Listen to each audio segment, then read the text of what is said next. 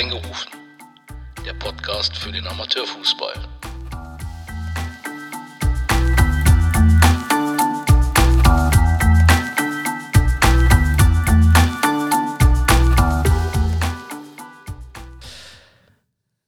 Herzlich willkommen zur Folge 29, Reingerufen, der Podcast für den Fußball, Amateur äh, am Mittelrhein. Das war jetzt auch ziemlich scheiße. Alles gut. Okay, jetzt sind wir, jetzt sind wir im Flow. Herzlich willkommen, äh, warte mal. Wie sag ich immer? Hallo und herzlich willkommen. Ah, so. Hallo und herzlich willkommen zu Reingerufen, dem Fußball-Amateur-Podcast. Folge 29. Wieder mal ein Trainer. Ja. Trainerstation. Vielleicht kommt der ein oder andere direkt drauf, wenn ich anfange. Ähm, ich habe gerade gesagt bekommen, spielender Co-Trainer in Wesseling. Dann bei Blau-Weiß Büsdorf. Horrem. Lassen wir mal ganz kurz. Vielleicht macht es bei dem einen oder anderen schon Klick. Ja. Ich bin froh, dass Daniel Diamante, ich muss jetzt leider sagen, Ex-Coach vom Hormer SV hier bei mir sitzt. Wir haben schon intensive Gespräche geführt. Ja, Daniel, schön, dass du da bist. Ähm, ja, stell dich mal kurz, lang, wie du möchtest, unseren Zuhörern vor. Ja, hallo Chris. Erstmal Dankeschön, dass du mich eingeladen hast. Hat mich sehr gefreut. Ähm, Finde ich generell super, dass, dass sowas stattfindet und ähm, dass man da auch einfach eine Basis für hat, einfach über Fußball zu quatschen. Ja, ähm, du hast in deiner Karriere, die du, oder Karriere. Ja, warte, ganz Genau. wichtig. Ich, äh, du hast ja gesagt, du hast den einen oder anderen Podcast äh, gehört. Stimmt, stimmt. Bei mir im Podcast sind es Karrieren. Ja. Ja. ja, da hast du den Blau-Weiß Kerpen vergessen, tatsächlich zwischendrin. Oh, Aber das macht gar nichts, da reden wir dann gleich drüber. siehst du? Ähm, ja, zum Namen, Daniele Diamante, 36 Jahre alt oder jung, Jung, würde ich sagen. würde ich auch noch sagen. Fühle ich mich zwar nicht immer, aber ist okay. Verheiratet, habe einen sechseinhalb Jahre alten Sohnemann, Der der auch Fußball, spielt. spielt Ja. beim SV Reit. ähm, ja, beruflich ähm, Ausbilder äh, im öffentlichen Dienst in Köln. ja. Äh, viele Auszubildende, viele junge Menschen. Also irgendwie hänge ich immer irgendwie an, an Entwicklung. Ja, ja und ähm, das ist eigentlich so zu meiner Person erstmal so zu sagen. Da fällt mir direkt ein, ähm, erstmal sorry, dass ich Blau-Weiß-Kerpen vergessen habe. Ähm, passiert, aber dann bist du ja auch sehr jung schon Trainer geworden, ne? Das ist korrekt. Leider musste ich, äh, das war für mich erstmal ein kleiner Weltuntergang. Relativ früh haben die Ärzte mir gesagt, so, du musst mal ein bisschen halblang machen, weil die Knöchel so oft schon Faserrisse und, und so weiter gehabt, dass äh, ich auch mich und meine Gesundheit gefährdet hätte. Ja. Die letzten zwei Jahre als spielender Co-Trainer auch schon mehr oder weniger äh, ja, unter Schmerzmittel, Tapes und so weiter gespielt. Aber ähm, das war es mir dann nochmal wert, dass wir da auch mit dem Aufstieg und äh, die Etablierung der A-Klasse, dass wir es da gemacht haben. Und ähm, da habe ich auch meine Lizenzen dann dem, dementsprechend gemacht. Bist du, bist du quasi einfach so da reingesprungen oder war das für dich schon relativ früh klar, ähm, ne, ich werde Trainer? Also es gibt ja, ich weiß gar nicht, wie der Spruch heißt, aber so die Jungfrau, die zur Geburt kam oder sowas. oder war das bei dir relativ früh klar als Fußballer, ne, ich werde irgendwann Trainer? Nee, eigentlich gar nicht. Eigentlich war immer so äh, das Ziel, so, so lang wie möglich Fußball zu spielen. Ich spiele halt auch schon seit ich ja, vier Jahre alt war, äh, in Köln äh, groß geworden, dann auch Fußball. Aber ähm, ja, die Planänderung kam dann irgendwann vom Kopf her. Vom Fußball trennen ist für mich irgendwie, das gehört zum Leben dazu. Und ähm, ja, war undenkbar dann aufzuhören. Und dann habe ich mir gedacht, ey, du arbeitest auch gern mit jungen Menschen zusammen, hast immer irgendwie was auch weitergeben wollen. Ich war zwar nie Jugendtrainer oder sowas, aber da habe ich gesagt, ey, da hast du Bock drauf. Und dann habe ich das einfach, äh, ja, dann wurde ich eigentlich mehr oder weniger gefragt von Markus Kniep, der bei R Gewessing Trainer wurde, hast du nicht Lust, Bock mich da zu unterstützen? Ich war eh schon Kapitän. Und dann habe ich das gemacht und dann fand ich es geil und Lizenz, B-Lizenz gemacht. Und Auch noch beim Herrn Schenk. jawohl, der beste Mann. Ja, der hat auch nicht mehr lange. Ich glaube, der hat noch dieses Jahr. Ich hatte jetzt einer der letzten äh, Fortbildungen, sage ich mal, die er geleitet hatte. Ja, ich finde es schade. Hat immer super viel Spaß gemacht, äh, viel äh, Fachwissen. Er hat auch alle, ich glaube, der hat so viele Leute miterlebt. Ja. Richtig cooler Typ. Ich weiß, ich weiche wie immer direkt von meinem Drehbuch ab, aber direkt mal deine persönliche Frage. Glaubst du, dass wenn der Schenk in Hennef weg ist, dass sich da auch der Wind drehen wird? So, also für alle, die vielleicht jetzt nicht wissen, was ich meine, ähm, es gibt diesen obligatorischen ähm, Leistungstest, den man eigentlich machen müsste. Mhm. Ähm, der FOM ähm, macht diesen Test nicht Mhm. oder macht ihn in abgespeckter Form. Das heißt, auch so Fußkranke wie ich konnten, konnten noch die Lizenz machen, weil ich bin ganz ehrlich, wenn es diesen Leistungstest gegeben hätte, wäre ich nie so weit gekommen. Mhm. Deshalb, ähm, ja, einfach so meine Frage, dein Bauchgefühl, glaubst du, dass sich da in die Richtung auch was ändert? Also ich glaube es tatsächlich schon. Also die haben es auch so ein bisschen angekündigt. Er selbst hat es so ein bisschen angekündigt. Er sagt, er weiß nicht, wo das alles noch hingeht. Ja, Jetzt äh, ist es eine Treppe geworden. Vorher war es äh, ja, war anders. Die ändern das irgendwie immer. Jetzt ist in Frankfurt ja dieses große DFB-Zentrum auch, äh, was am Entstehen ist. Ähm, ja, der, ich glaube schon, dass es da Veränderungen geben wird.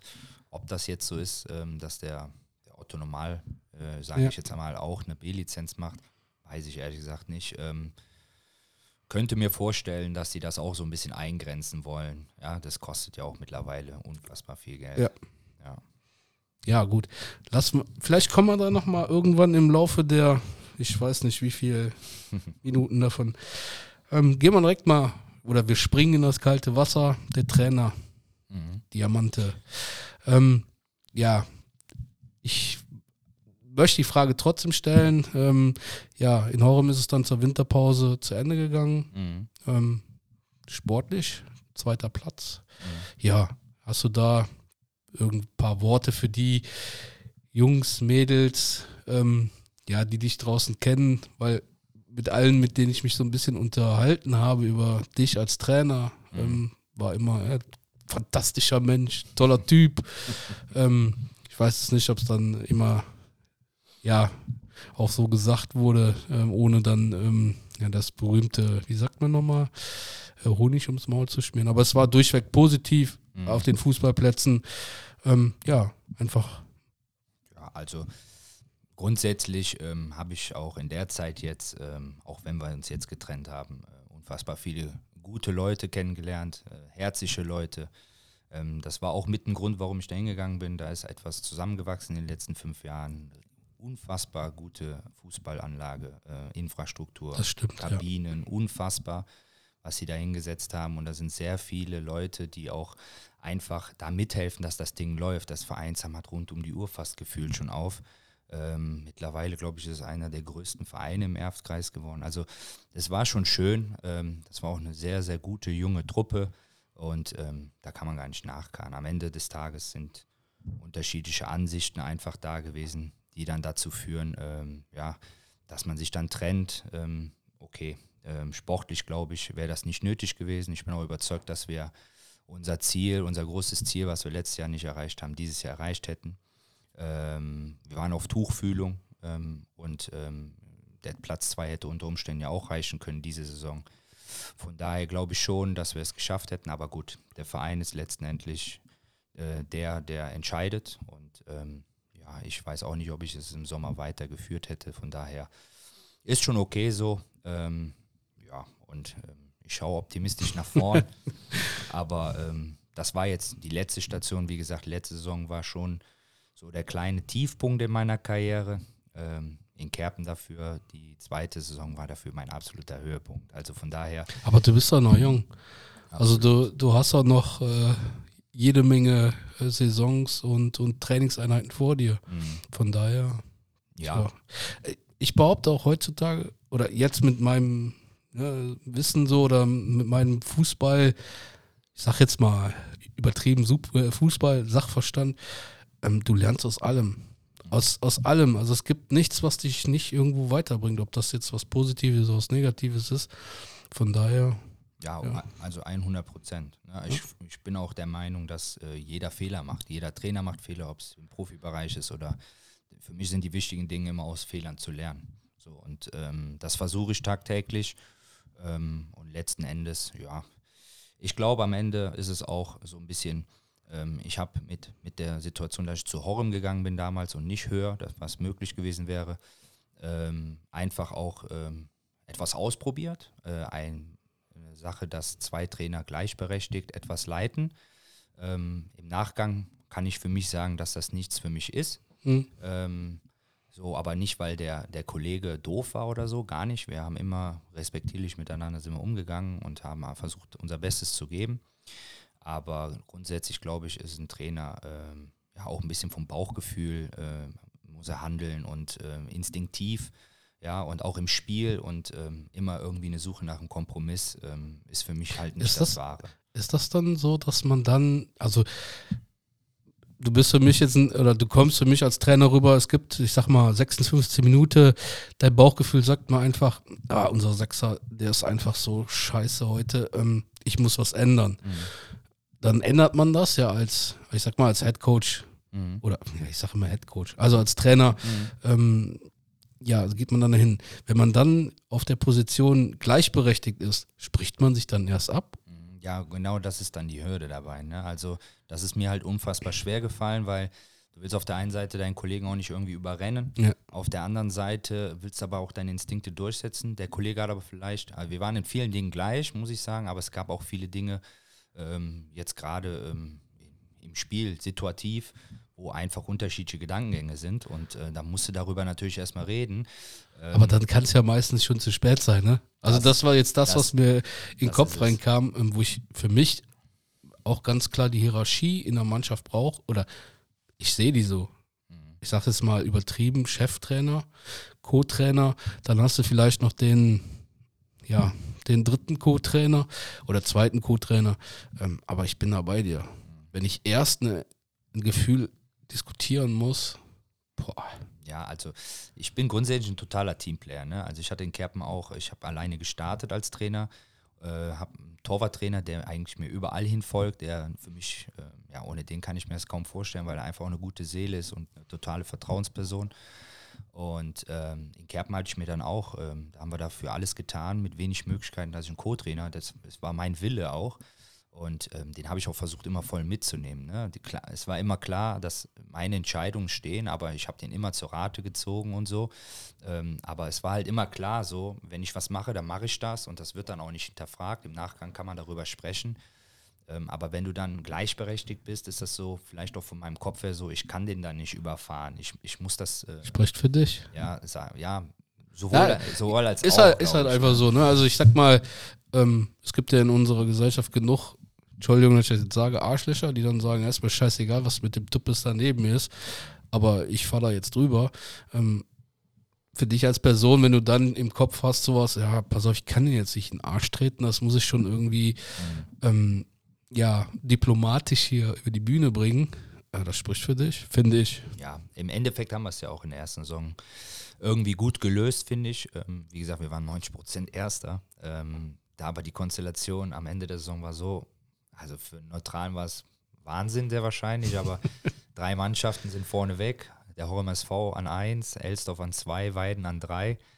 Wir hatten ein Spiel mehr, vier Spieltage vor Schluss. Und äh, die Konstellation war, wir hatten sechs Punkte auf ähm, Elsdorf, sieben auf Weiden. Und dann spielen wir gegen Elsdorf, dann spielen wir gegen Weiden und dann spielt Elsdorf gegen Weiden. Ja. Also alle gegeneinander. Ja, und ähm, da ist es dann leider so gewesen, dass wir tatsächlich diese Punkte, die virtuell erstmal sehr viel waren, aber wir haben immer gewarnt und ähm, dann ist es am Ende tatsächlich noch so gekommen, was für uns natürlich der totale Tiefschlag war, weil wir echt super hart gearbeitet haben mit den Jungs. Ähm, das war wohl, habe ich mir sagen lassen, die beste Saison von den Punkten her, die der Horem SV gespielt hat in den letzten äh, 40, 50 Jahren. Ähm, in der Kreisliga A, da- das war eigentlich auch, hätten stolz drauf sein können, aber dann das Okay, Finish war einfach mies. Ähm, persönliche Frage, wie lange hast du in, in dem Loch gehangen? Also ich kann mir nicht vorstellen, dass du dann freudestrahlend durchs äh, Dorf läufst und Hurra schreist und sagst, hey, ich bin der Daniele Diamante und ich habe die maximale Punktzahl erreicht und ja, wir sind nicht aufgestiegen, aber das ist doch egal. Mhm. Ja, also es, es, hat an uns allen genagt. Also wir haben ähm, vorher, also bei uns war relativ schnell der Kader fertig. Wir haben relativ schnell Neuzugänge akquiriert. Mhm. Und ähm, haben aber immer gesagt, beidgleisig, aber irgendwie hat nie jemand uns das abgekauft, weil wir einfach so weit vorne waren. Und ähm, wir haben sehr wahrscheinlich auch selbst dann irgendwann gedacht, dass das Ding rocken wir. Ich glaube auch heute fest dran, wenn die Konstellation nicht so gewesen wäre, sondern wir einen von den beiden irgendwie früher gehabt hätten, dass wir es geschafft hätten. Ja. Aber diese spezielle Konstellation, mitgespickt einer sehr jungen Mannschaft letztes Jahr, ähm, wo dann zwei ganz wichtige Ausfälle zum Saisonende auch gewesen sind, die so die Stützen auch waren mit ihrer Erfahrung, ähm, die konnten wir nicht kompensieren. Und ich glaube, danach haben wir einfach alle im Verein irgendwie ähm, ja, angefangen zu zweifeln, waren total niedergeschlagen. Und ähm, aber Zeit jetzt irgendwie lange sich aufzuhalten war auch nicht, weil was passiert jetzt mit den Neuzugängen? Kommen die jetzt wirklich? Ähm, sagen alle jetzt, okay, wir bleiben, weil niemand hat damit gerechnet. Ähm, schwierig. Aber ich glaube, ähm, wenn der Trainer jetzt dann nach außen hin so wirkt, als wäre er im Loch, dann was sollen die Spieler sagen? Nee, der, ja. Man verkauft sich ja auch immer anders. Also man ist ja, ich denke mal, du hast auch diesen, diese berühmte Rüstung um, dass du dich nach außen hin halt dann doch ein bisschen anders verkaufst. Ähm, aber ich kann mir schon vorstellen, dass man dann ja schon an die ein oder andere ja, wie soll ich das sagen, Entscheidung oder ähm, das, was man so macht, zweifelt. Ich meine, wir sind jetzt natürlich schon tief in, in der Thematik drin. Ja. Ähm, Zweifeln gar nicht, muss ich dir sagen. Ähm, weil ich schon überzeugt bin von dem, was ich tue, sonst könnte ich es nicht tun. Aber klar, du, du denkst dir dann, hey, hättest du da vielleicht das besser gemacht ähm, oder hier das. Zum Beispiel mein Topspieler in der Saison, ähm, der Stefan Weiz, der hat ähm, ja, in der Saison 25, 26 Nüsse gemacht. Ähm, und dann in den entscheidenden Spielen war mental nicht auf der Höhe, das mhm. wussten wir auch. Der hatte dann äh, privat auch viel um die Ohren.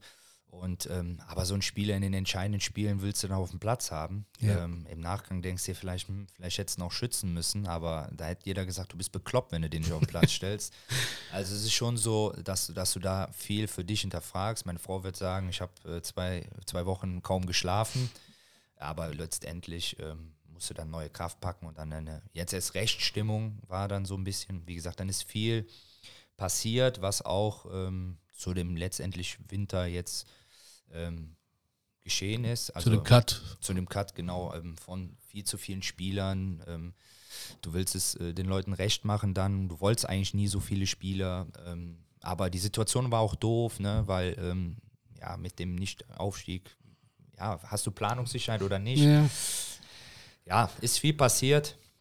Und ist mitten in der, in der Hinrunde jetzt auch noch der Trainerkollege dann, wir haben dann auch nochmal über alles gesprochen, Revue passieren lassen, der ist dann auch in die sportliche Leitung wechselt, was für den Verein sicherlich ähm, ein Zugewinn sein wird in Zukunft.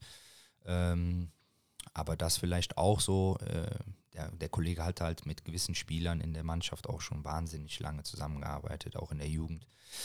Ähm, vielleicht wirkte das dann so, ey, der Daniel hat, hat gesägt oder so, das war gar nicht so. Wir mhm. haben offen über alles geredet.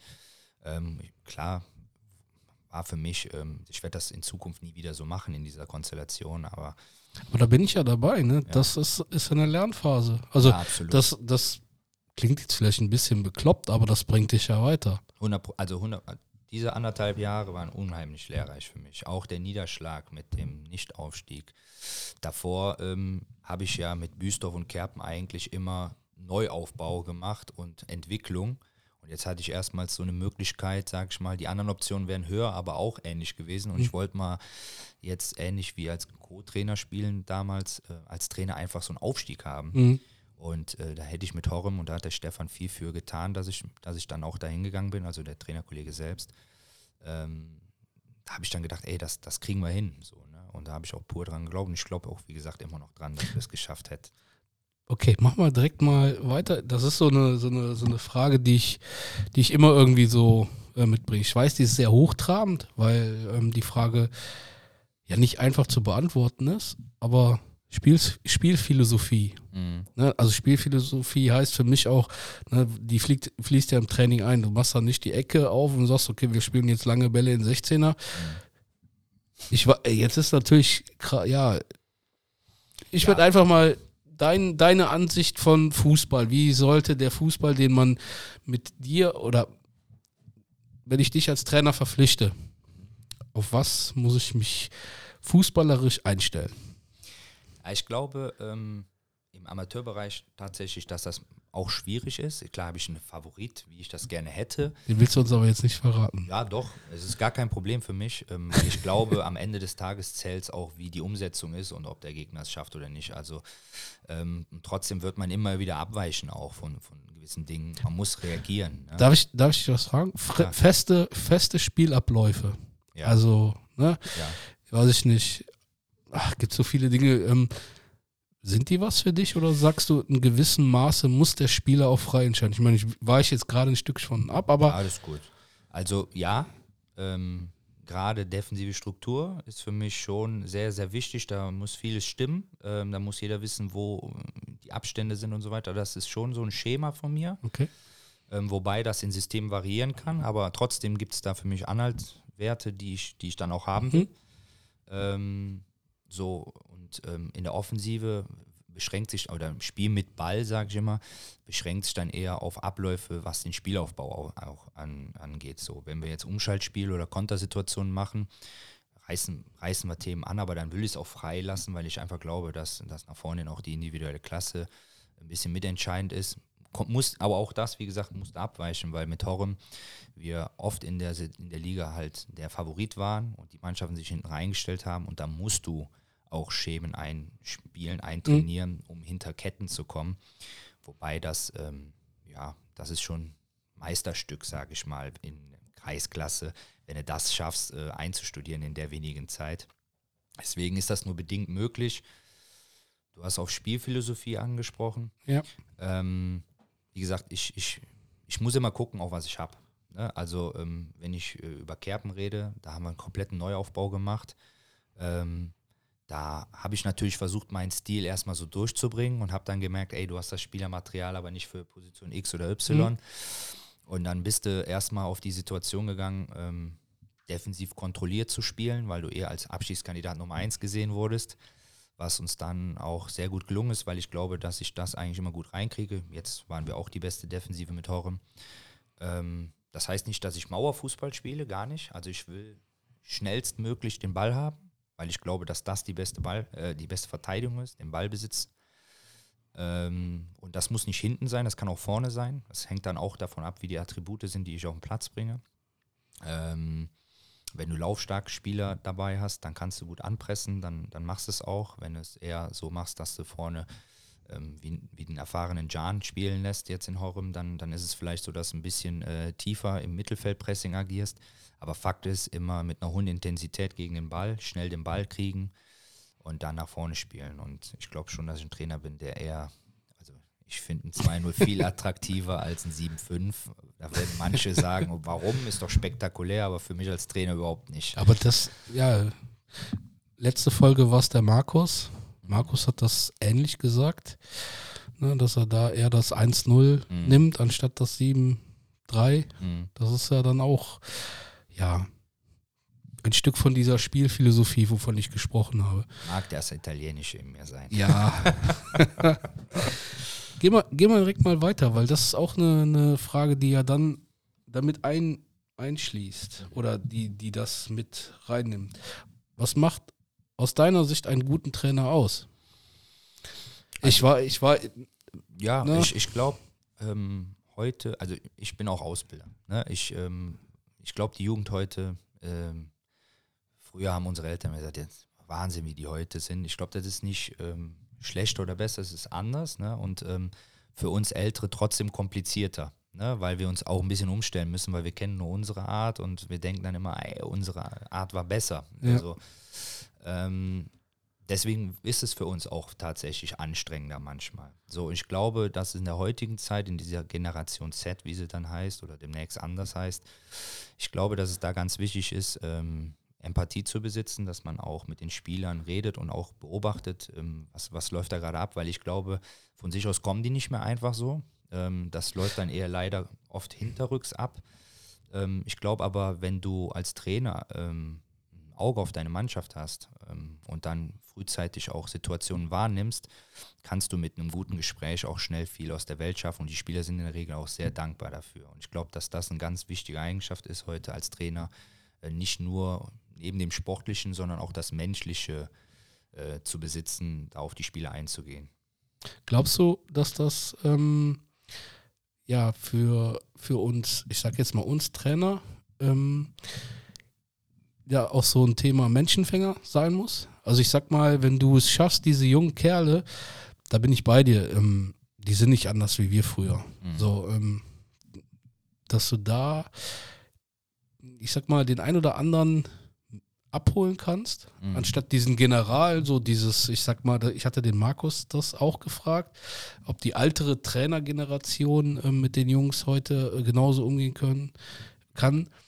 Ähm, das ist mir im Nachhinein ist mir das so eingefallen, ähm, wenn du der General bist, ne, dass du die Jungs ja dann auch ähm, ja zurechtweist vor der Mannschaft, ähm, auch wirklich ja ja zusammenscheißt auf eine Art und Weise, die nicht zurecht oder Mhm. die nicht nicht wirklich okay ist, wie es die alten die alte Garde halt so gemacht Mhm. hat. Und wenn du dann heute die Jungs da vor dir sitzen hast, das mit Empathie manchmal besser läuft. Also wenn du es wirklich schaffst, die auf deine Seite zu holen.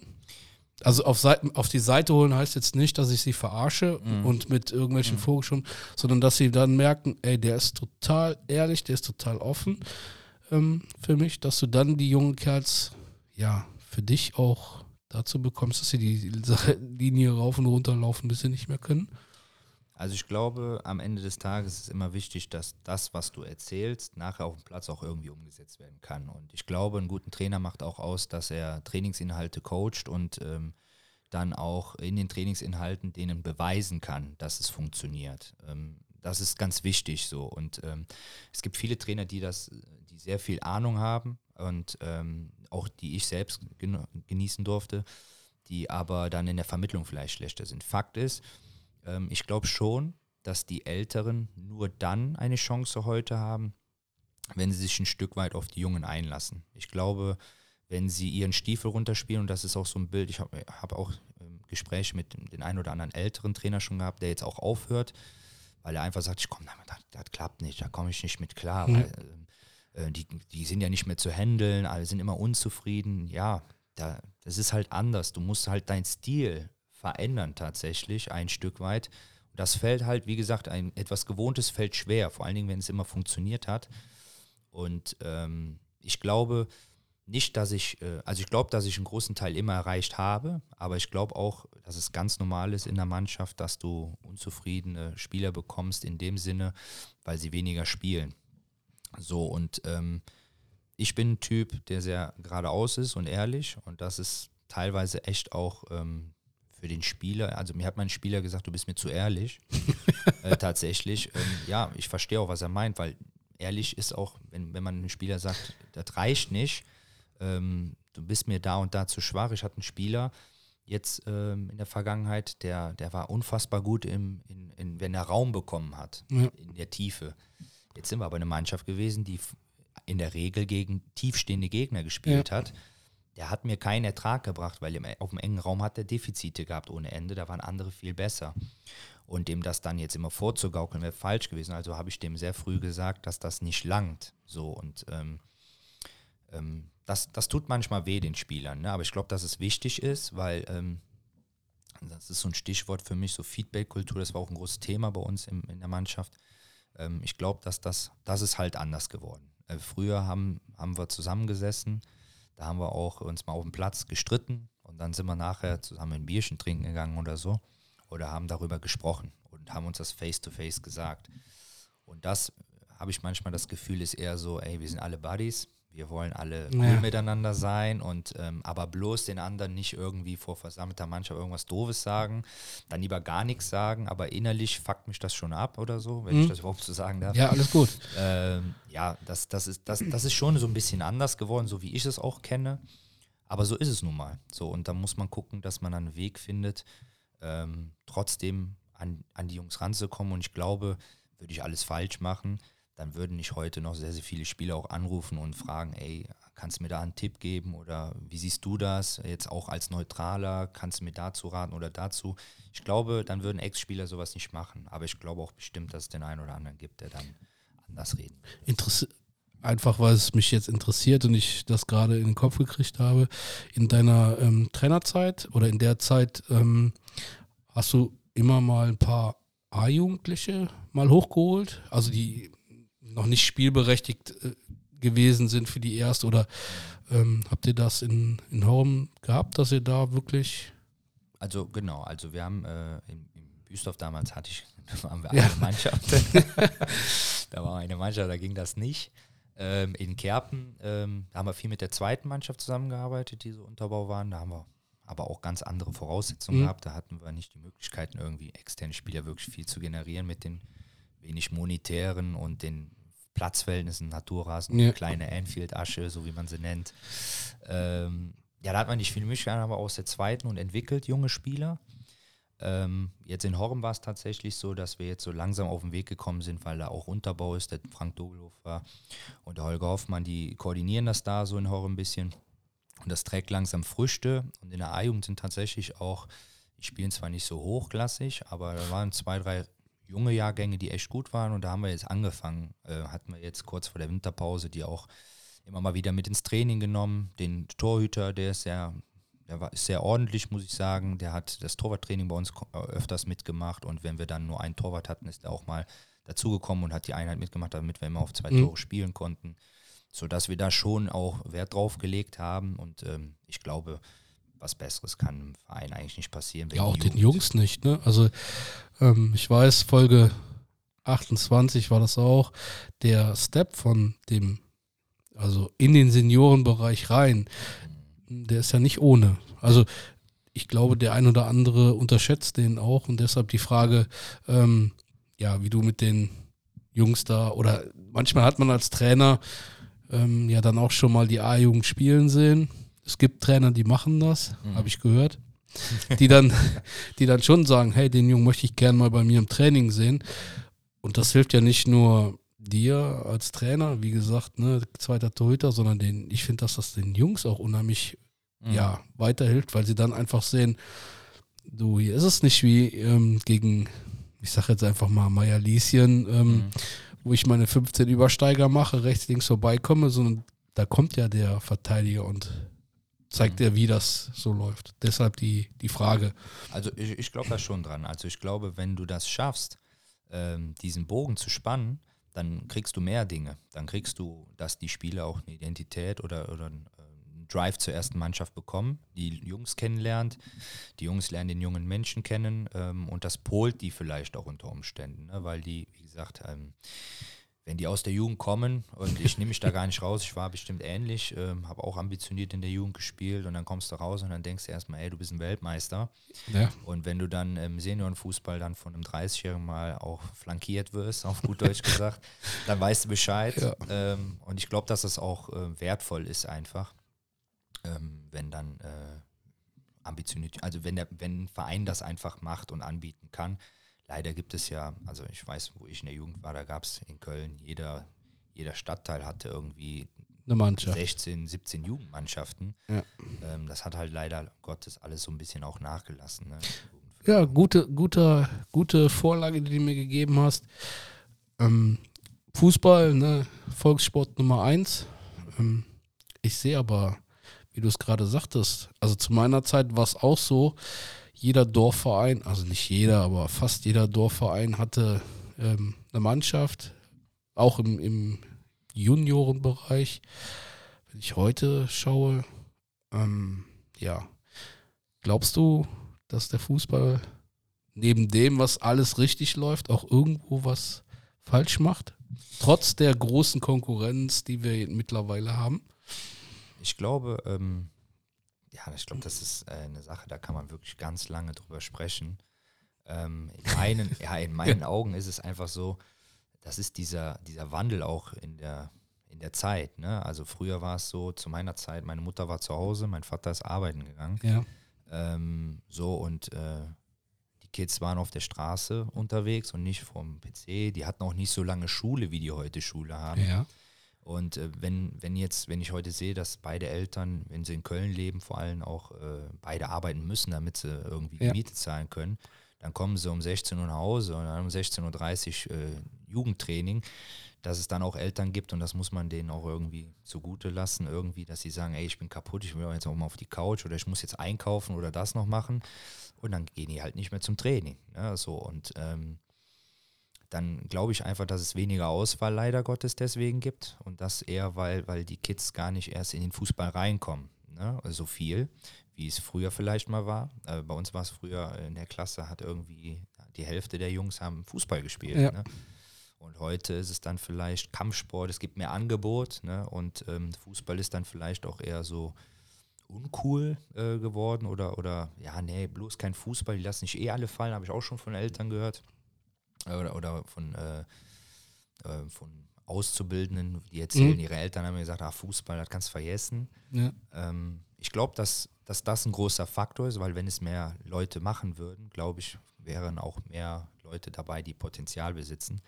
Und dann braucht man nur noch darüber reden, weil ich glaube, Trainerausbildung wird mittlerweile ganz ordentlich gemacht. Ja. Es gibt aber immer weniger trotzdem auch da, die sich dafür bereit erklären, das, äh, das zu Gut, machen. ist ja ein großes Thema Ehrenamt. genau. Ähm, in der Jugend ist es nun mal Ehrenamt, da können wir so viel stricken, wie wir wollen.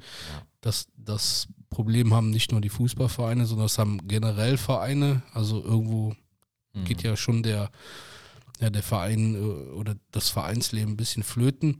Aber ich bin da bei dir, dass ähm, ja, das mit dazu trägt, dass heute weniger Jungs äh, und Mädels ähm, zum Fußball gehen.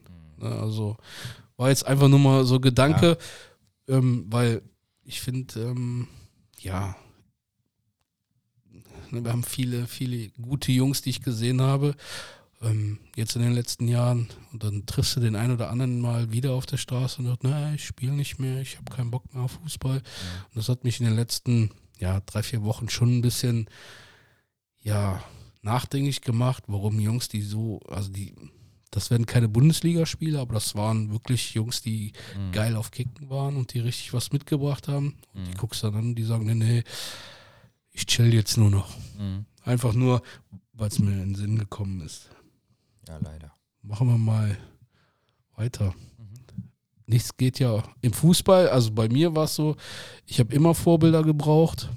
Ich weiß noch, als 14, 15, 16-jähriger Fetz war es der Thomas Sessler, Pierre Barski, Moritz Banach, ähm, Trainer war es dann Christoph Daum, ja, Christoph Daum. ähm, heute sind wir in einer, in einer Situation, wo ich viel lese, äh, Tuchel, Klopp, so. Aber es gibt einen Trainer, der nach wie vor in meinem Kopf ist, das ist mein Jugendtrainer, Oliver Busch. Mhm. Das ist mein großes Vorbild. Hast du Vorbilder? Ja, also als Spieler war immer mein absoluter Lieblingsspieler Sidan. Das war immer Okay. so das, was ich für das Nonplusultra bis heute noch halte. Klar, in der heutigen Zeit ist es Ronaldo oder Messi. Äh, für, für die, Ganz kurz, halt mal fest, die Frage, äh, wer der, der Gott unter den Fußballern ist, ist geklärt, ne? Angeblich. Ich finde es schwierig, sowas, äh, wo, woran misst man das? Also ich glaube, Danke. beide sind äh, auf ihre Art, haben die dieses, diese, dieses Jahrzehnt oder die, die 20 Jahre fast schon äh, geprägt. Der eine mit mehr Talent behaftet, der andere mit mehr Einsatz sehr wahrscheinlich für das, für den Erfolg, aber letzten Endes beide Ausnahmespieler in dieser, dieser Danke. Zeit, in mein, mein, meiner Meinung. Nee, sind wir, bin ich bei dir. Ich finde das auch, also ich habe ich es immer ein bisschen belächelt, aber machen wir an dem Fußballgott einen Haken. Vorbilder, Für mich war es Sidan, ähm, Ja. weil ich einfach fand, ähm, mit seiner Ruhe, der, hat- quasi von Minute 1 an geschwitzt und hat aber irgendwie mit dem Ball getanzt und alles hatte Hand und Fuß. Der, äh, ja, der hat, der hat eigentlich immer ein Auge für, gehabt und äh, ich fand es einfach faszinierend. Das war so spielerisch eigentlich mein Idol als Spieler. So als Trainer kann ich es gar nicht genau sagen, um ehrlich zu sein. Also klar, wir reden alle von Klopp oder, oder Baumgart, die so polarisierend sind, die so an der Linie abgehen, sage ich jetzt einfach mal, und Pfeffer haben. Oder Guardiola, der der, der Taktikfuchs schlechthin ist.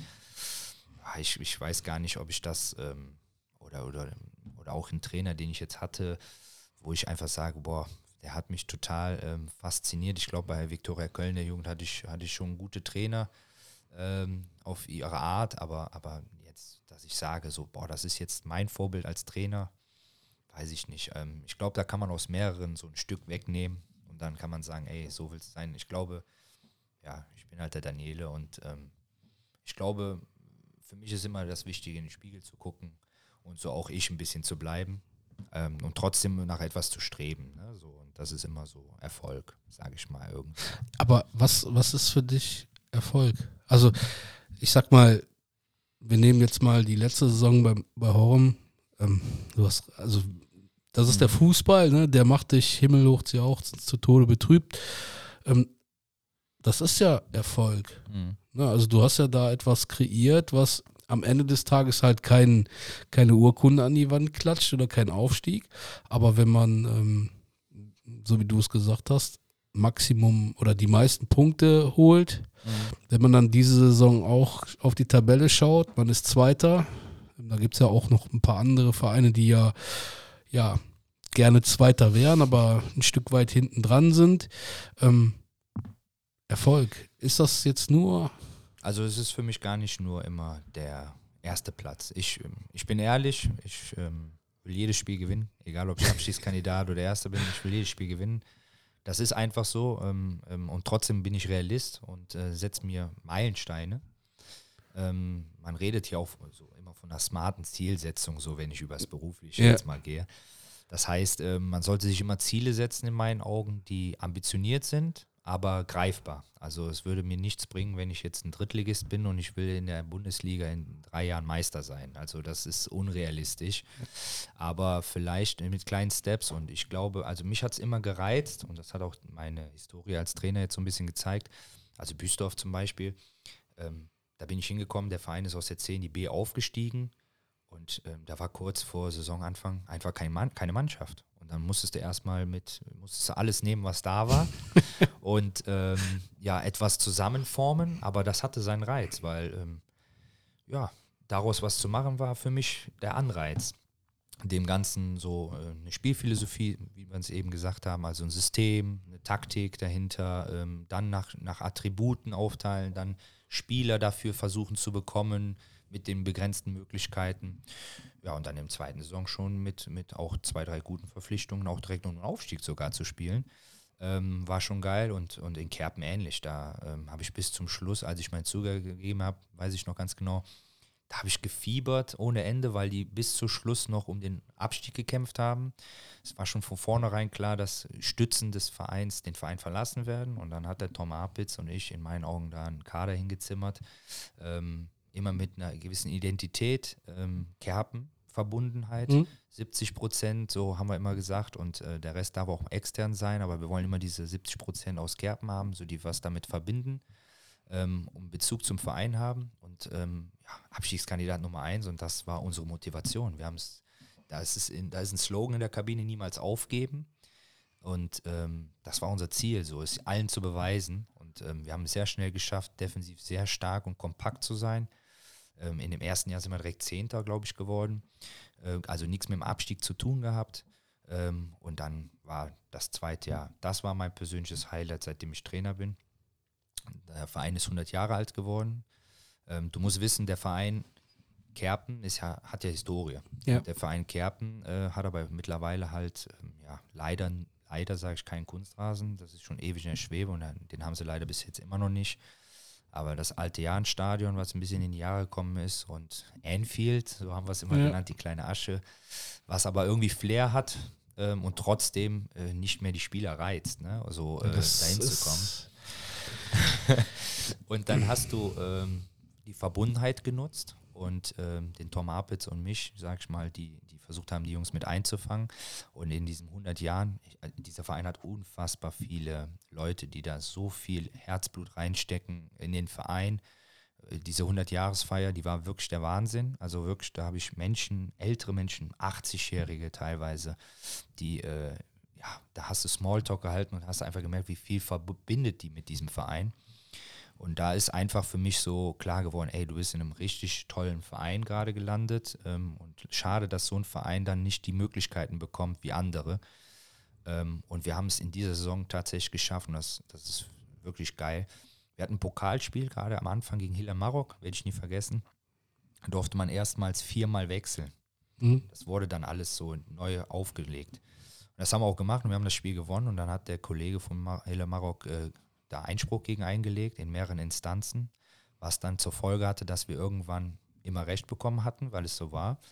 Und äh, dann durften wir in 21 Tagen acht Spiele spielen, mit Meisterschaftsspielen auch. Ähm, für eine Amateurmannschaft das Mörderprogramm. Und wir haben in diesen 21 Spielen nur ein einziges Spiel verloren, in den 21 Tagen ein Spiel nur verloren. Wir haben äh, zu Hause Frechen 20 Oberligist geschlagen. Und ähm, wir haben gegen Glesch Paffendorf dann in der Verlängerung verloren. Ähm, und das auch, obwohl wir in der 90. noch einen Lattentreffer hatten. Also wir haben da wahnsinnig gespielt, Zusammenhalt bewiesen, viele Verletzte gekriegt. Und dann war irgendwie nach diesem Marathon, sage ich mal, den wir dann mit Platz 3, äh, der uns berechtigt hat, den Mittelrhein-Pokal einzuziehen, das erste Mal in der Vereinsgeschichte. In der Saison haben wir währenddessen auch so Mannschaften wie Wenau, die oben waren, geschlagen waren wir echt gut am Stehen. Zu der Zeitpunkt auch die beste Verteidigung. Und dann äh, werde ich auch nie vergessen. Dann sind wir nach Königsdorf gefahren nach dem tollen Erfolg. Und da habe ich die größte Saisonniederlage erlebt, die ich hatte. Da mussten wir sogar Spieler einsetzen, die vorher 90 Minuten Zweite gespielt haben, von Beginn an, weil wir einfach so dezimiert waren. Wir hatten 13 Verletzte äh, mittlerweile gehabt. Und ähm, ja, aber, aber der Spirit war da. Äh, Königsdorf war zu der Zeit sowieso das Maß aller Dinge. Und das war die, Corona hat die Saison dann uns auf Platz 7 beenden lassen. Das war die erste Corona-Saison. Und ähm, ich glaube, wir wären irgendwie auf Platz 5 hätten wir uns eingereiht am Ende. Und das wäre ein maximaler Erfolg in zwei Jahren gewesen von Abstiegskandidat Nummer 1. Wir haben Spieler nur aus Kreisliga damals geholt. In der zweiten Saison gar keinen, nur aus der zweiten Mannschaft hochgeholt, Leute. Das war, ähm, ja, so ist Zusammenhalt, so macht es Spaß, muss ich ganz ehrlich sagen. Ähm, das, war, das war für mich viel mehr wert wie, wie ein Aufstieg, bin ich ehrlich. Ist das für dich wichtig, dass ein Verein eine gewisse Identität, ein gewisses, du hast jetzt gerade eben gesagt, Kerpen hat diese ne, 100 Jahre und sowas. Ist das dir wichtig, dass ein Verein, also bei uns im Amateurbereich können wir nicht darüber sprechen, dass es diese in Anführungsstrichen Plastikclubs gibt. Mhm. Ähm, ne, also gibt es bei uns eigentlich nicht.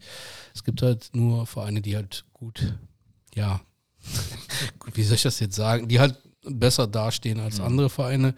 Ähm, ist das für dich ein, ein, Punkt, der wichtig ist, dass du in einen Verein kommst, der, ja, ich will jetzt nicht dieses abgedroschene, das muss familiär und sonstiges, aber der schon so diese, diese Attribute hat, wie zum Beispiel, ja, da ist eine Historie, da sind viele Leute, die anpacken, da sind viele Leute, die diesen Verein auf Händen tragen und nicht dieses, ja, ich sag mal, drei Stützen-Korsett und diese drei Leute sind jeden Sonntag da und da drumherum nichts. Also ich, ich muss dir ehrlich sagen, also in Büstorf hatte ich äh, erstmal wenig. ja. ja? Also da musste man sehr viel alleine managen und koordinieren.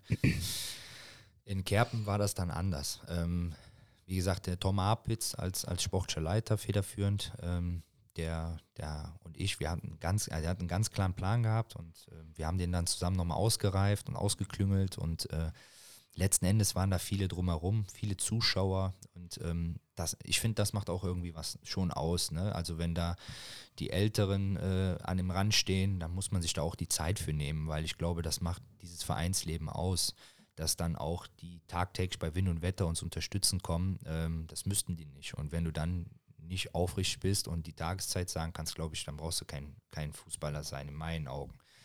Ähm, und das war mir, das ist mir so gut aufgepusht und ähm, das war ein Grund dann auch für Horrem, muss ich sagen, weil auch in Horrem ist es einfach so, dass da unfassbar viele tolle Menschen arbeiten äh, für den Verein. Also was da an Ehrenamt, die, die pflegen selbst den Rasenplatz ja. äh, und so weiter. Also es ist wirklich schon toll. Ähm, und das, das, das war auch ein Punkt für mich in dem Moment, ja. Aber ich glaube, dass, dass das Ausnahmen auch sind. Also Kerpen zum Beispiel, die haben gar nicht die Möglichkeiten wie Horum von der Infrastruktur mhm. her, äh, leider. Ähm, Sage ich deswegen, weil, weil Kerpen so der Histori ein sehr historischer Verein eben auch ist, Horum auch, aber ja, die Stadt Kerpen direkt da und Mhm. Weiß ich nicht, fühlt sich irgendwie doof an. Und trotz allem äh, sind da so viele tolle Leute. So, und ich glaube aber auch, dass ein Verein, ähm, der vielleicht ähm, vom Volumen her etwas kleiner ist und trotzdem Menschen hat, die sich da gut drum kümmern, dass es trotzdem auch gut sein kann. Also für mich wäre es auf jeden Fall nichts, in einen Verein zu kommen, wo vieles unpersönlich ist, wo man die Leute, die dahinter stehen, nicht kennt und ähm, oder eine Geldmaschinerie nur ist. Klar, ähm, ist monetär leider Gottes auch immer wieder Thema. Aber ich würde jetzt nicht nur, äh, also ich für mich, Kerpen weiß es am allerbesten und auch äh, Horm ist jetzt nicht in Geld geschwommen, auch wenn man das vielleicht dann manchmal so gedachte. Was, was ja auch im Kreis so gerne publiziert wird, nur so ehrlich können wir ja sein. Ja, alles, alles gut. Also ähm, egal wo du dich äh, im Amateurfußball mit unterhalten hast, ne, dann ähm, ja, kommen halt diese Klischees, ne? Also klar, du hast eben den Namen Cengiz gesagt. Ähm, ne, ja, das, genau. Also, ne, also, das sind dann so, so, ich sag mal, so Schlagwörter, die dann natürlich direkt transportieren. Ja, der spielt ja nicht für 50 Mark oder für 50 Euro da, ne? So, sowas. Ja, aber da muss man halt immer ein bisschen auch so dahinter schauen. Ne? Klar, das, das Klischee, das, das wusste der Verein auch, muss ich ganz klar sagen, was dahinter steckt. Aber der Junge, ähm, der hat ganz viel in seinem Leben schon Fußball gespielt und ja. sehr hoch und da gespielt, wo viele andere gerne hinwollen würden. Ja. Ich glaube, ähm, abgesehen davon, dass es ein super Typ ist, ähm, der Mann wohnt ein, ein, zwei Minuten vom Platz entfernt. Sein Sohn spielt im Verein, äh, den trainiert er selber, also engagiert sich auch mhm. im, bei den Bambinis, äh, hat die A-Jugend mittlerweile auch mit, äh, die er coacht. Ähm, ist auch nicht mehr der Jüngste. Der sucht einfach auch etwas, wo der vielleicht den nächsten Step gehen kann. Und ähm, wenn man das dann berücksichtigt, dann ist es vielleicht doch nicht mehr so, dass es da äh, nur darum geht. Ne? Aber, das, also aber das ist ja das, was ich, was ich damit sagen wollte. Ne, viele Menschen, ähm, mit, mit denen man sich unterhält, das ist jetzt kein Vorwurf an die Menschen oder das soll jetzt auch nicht negativ klingen, aber viele kennen den Background nicht. Mhm. Also ist ja jetzt, ähm, auch bei mir ist es nicht so, dass ich äh, jeden Hintergrund kenne, mhm. aber dadurch, dass ich jetzt hier so einen Podcast mache und mich ja mit vielen Leuten unterhalte, weiß ich, dass manche Dinge anders sind, als sie dann ähm, in, in Wirklichkeit wirken. Es also, oder nicht wirken, sondern äh, wirklich sind. So. Es, es, es, gibt, es gibt Vereine, die, glaube ich, viel über die monetäre Schiene gehen. Ich glaube auch tatsächlich, also auch das hat sich ja verändert. Ne? Also wenn du es mal so nimmst, ich hatte mal einen Spieler, der war bei mir, ähm, der hat mir auch die Hand drauf gegeben. Also bei mir ist es halt so ein Mann, ein Wort. Wenn ich jetzt irgendwo hingehe und ein Verein, äh, wir, wir besprechen was und mhm. ich sage, hey, das mache ich, dann mache ich das. Ja. Also ähm, ich weiß noch ganz genau, in Horm, ich habe zugesagt, äh, anderthalb Monate später habe ich ein richtig tolles Angebot noch äh, hinterher bekommen. Aber ähm, es ging für mich einfach nicht, äh, das dann zu machen, weil ich es auch äh, schon zugesagt hatte. So. Und ich glaube, dass das auch äh, ein ganz wichtiger äh, Faktor dahinter ist. Ne? So, und ähm, diese monetäre Schiene, ich glaube einfach, ähm, dass das, ähm, ja, der Spieler, den, den ich damals hatte, um auf den zurückzukommen, vielleicht, um das besser erklären zu können, der hat dann die Möglichkeit gehabt, der studierte und der hat dann die Möglichkeit gehabt, für, für drei, 350 Euro fest irgendwo Fußball spielen zu gehen. Ähm, und ähm, ich bin dir ehrlich, da kann ich einem Studenten, der dann vielleicht gar keinen Nebenjob dafür machen ja. muss, äh, noch nicht mal böse sein.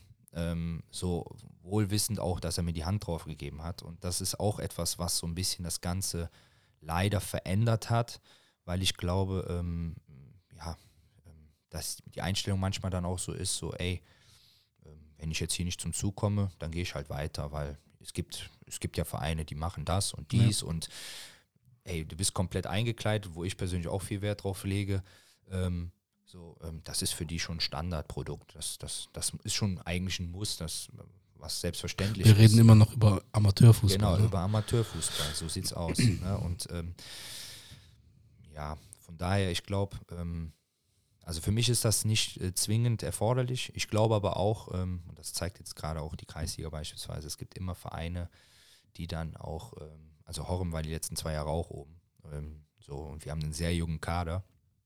Und ich glaube aber auch, dass ähm, dass immer wieder zwei, drei Mannschaften gibt, immer, die, die ein bisschen mehr investieren dann auch vielleicht. Ähm, so, ich kann sagen, Horem hat viel in Infrastruktur investiert in den vergangenen Jahren. Also jeder, also das kann ich nur bestätigen. Ähm, ich weiß nicht, war ja vier, kurz vor der ersten Corona-Sache waren wir da.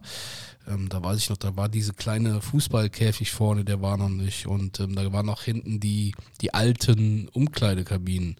Und wenn du heute auf dieses Gelände kommst, das ist schon ne, mit diesem riesengroßen neuen Café, was, was da ist. Ich glaube, auch die Mannschaftsräume sind auch neu gemacht worden. Drei, drei Heimkabinen, große Heimkabinen Ja. mit auch nicht diesen standardmäßigen, die Städte bauen weißen Fliesen oder so, Ja. sondern wirklich schon äh, hochwertiges Material, ähm, große, breite Bänke, wo die Spieler sich umziehen können, also nagelneue Duschen, äh, jeder, jede, ähm, jede Mannschaft hat dann ihren eigenen Raum mit Dusche, äh, einen Besprechungsraum, zwei Auswärtskabinen. Aber das ist ja das, was ich, das, was ich meinte, ne? Wenn du das mal siehst, also ich gehe jetzt mal in meine Vergangenheit, Brauweiler, kennst du auch die Mhm. Anlage, Mhm. ähm, was da an Kabinen ist, das ist halt, ja, unterirdisch. Ja, das kannst So. du nicht vergleichen halt. So, ne? das meine ich halt damit, ne? Das Monetäre, ja, wir sprechen darüber, aber wenn Vereine das in ihre Infrastruktur stecken, Mhm. also das, was sie dann haben, das ähm, bewundere ich immer und deshalb äh, meinte ich eben, da durch mein Wissen, dass es dann, Mhm. ja, doch, es ist monetär, aber diese monetäre Sache wird halt in die Infrastruktur gesteckt und die kommt ja dann am Ende des Tages auch den Kindern zugute. Sind wir wieder beim Jugendfußball. Ich als Vater, äh, ich kann mich nur daran erinnern, wenn mein Noah in Brauwell auf dem Rasen ähm, Ende Herbst gespielt hat, der war von oben bis unten äh, matschig. Der hatte keine Möglichkeit, sich irgendwo umzuziehen, zu duschen. Ja, dann hast du den in eine, in eine Wolldecke eingepackt ins Auto und dann los. Mhm.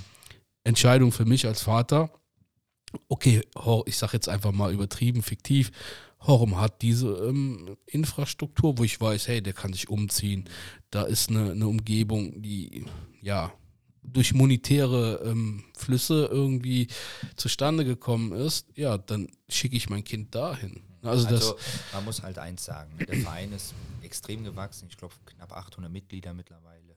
Ähm, das generiert natürlich auch viele Beiträge, Ja. ne? ganz viele Beiträge, die die generieren. Wir haben echt einen guten Zuschauerschnitt gehabt äh, für A-Klasse, also 100 waren es immer Minimum. Ähm, Stammgäste auch immer und das, wie gesagt, das Vereinsamt gängig offen. Dadurch kommen auch Eltern, die trinken dann lieber da auch Genau. einen Kaffee, anstatt äh, ihre das Kinder zu einladend.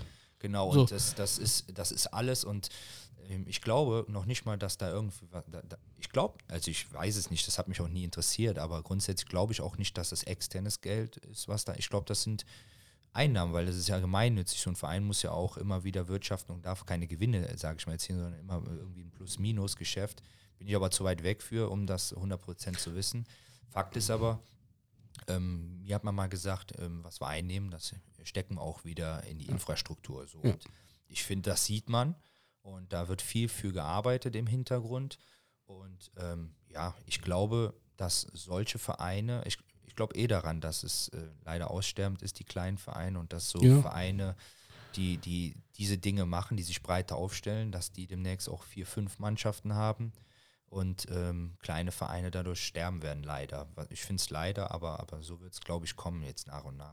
Also, na, was haben wir eben gesagt? Ehrenamt. Du musst auch Leute finden, die sich das ähm, ans, ich sag's jetzt echt mal so, ans Bein heften, weil wenn du der Präsident bist, ist es ja nicht so, dass du dann immer nur tolle Seiten, sondern wenn ich mir mal ähm, angucke, was so ein Vorstandsvorsitzender an, ja, an Regularien hat, die er einzuhalten hat, um nicht angreifbar zu sein, ich würde das nicht machen.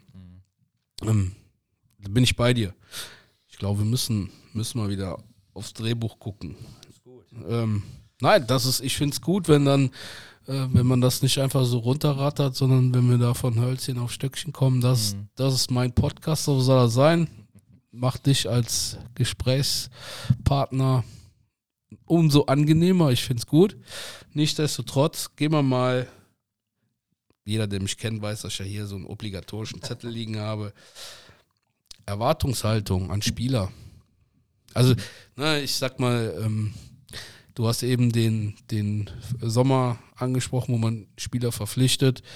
Wenn ich jetzt die, ich sag's mal so, die faulste Sau auf dem Feld bin und wenig Trainingsbeteiligung habe, ich zwar einen richtig geilen linken Fuß habe, bin ich dann einer für dich oder?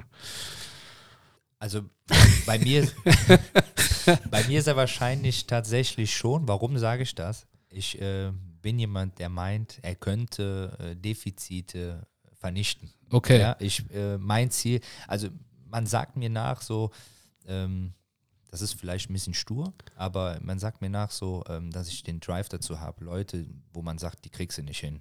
Okay. Die will ich hinkriegen. So und ähm, das gelingt dann von dreien vielleicht bei einem nur, aber auf den bin ich stolz. Ne? So und ähm, das ist dann auch schon das ein oder andere Mal geschehen. Und ähm, wenn der Linke so gut ist, dann kriege ich den Rest vielleicht ein bisschen gebogen. Fuck, ja, aber mal Spaß beiseite. Nein, Ähm, als Trainer hast du ja für dich so ein Anforderungs, ich sag's mal, Anforderungsprofil im Kopf. Ja, So, das, was du immer wieder eben angeklungen oder was so ein bisschen raus ist, junge Spieler. Ah, Es ist eigentlich egal, ob jung oder alt, glaube ich. Ich arbeite gern mit jungen Leuten, also das mache ich kein Hehl draus, weil ich immer, ich habe immer mal gesagt, so bevor ich Trainer war, ich will der Trainer sein, den ich lieber selbst gehabt hätte. Ja. Und ähm, ein kommunikativer Trainer, wobei ich mich entwickle von Jahr zu Jahr und auch merke, zu viel ist auch nicht immer gut. Äh, also zu viel Kommunikation ist auch nicht immer förderlich zumindest, ähm, sondern vielleicht direkter und ein bisschen weniger dafür aber.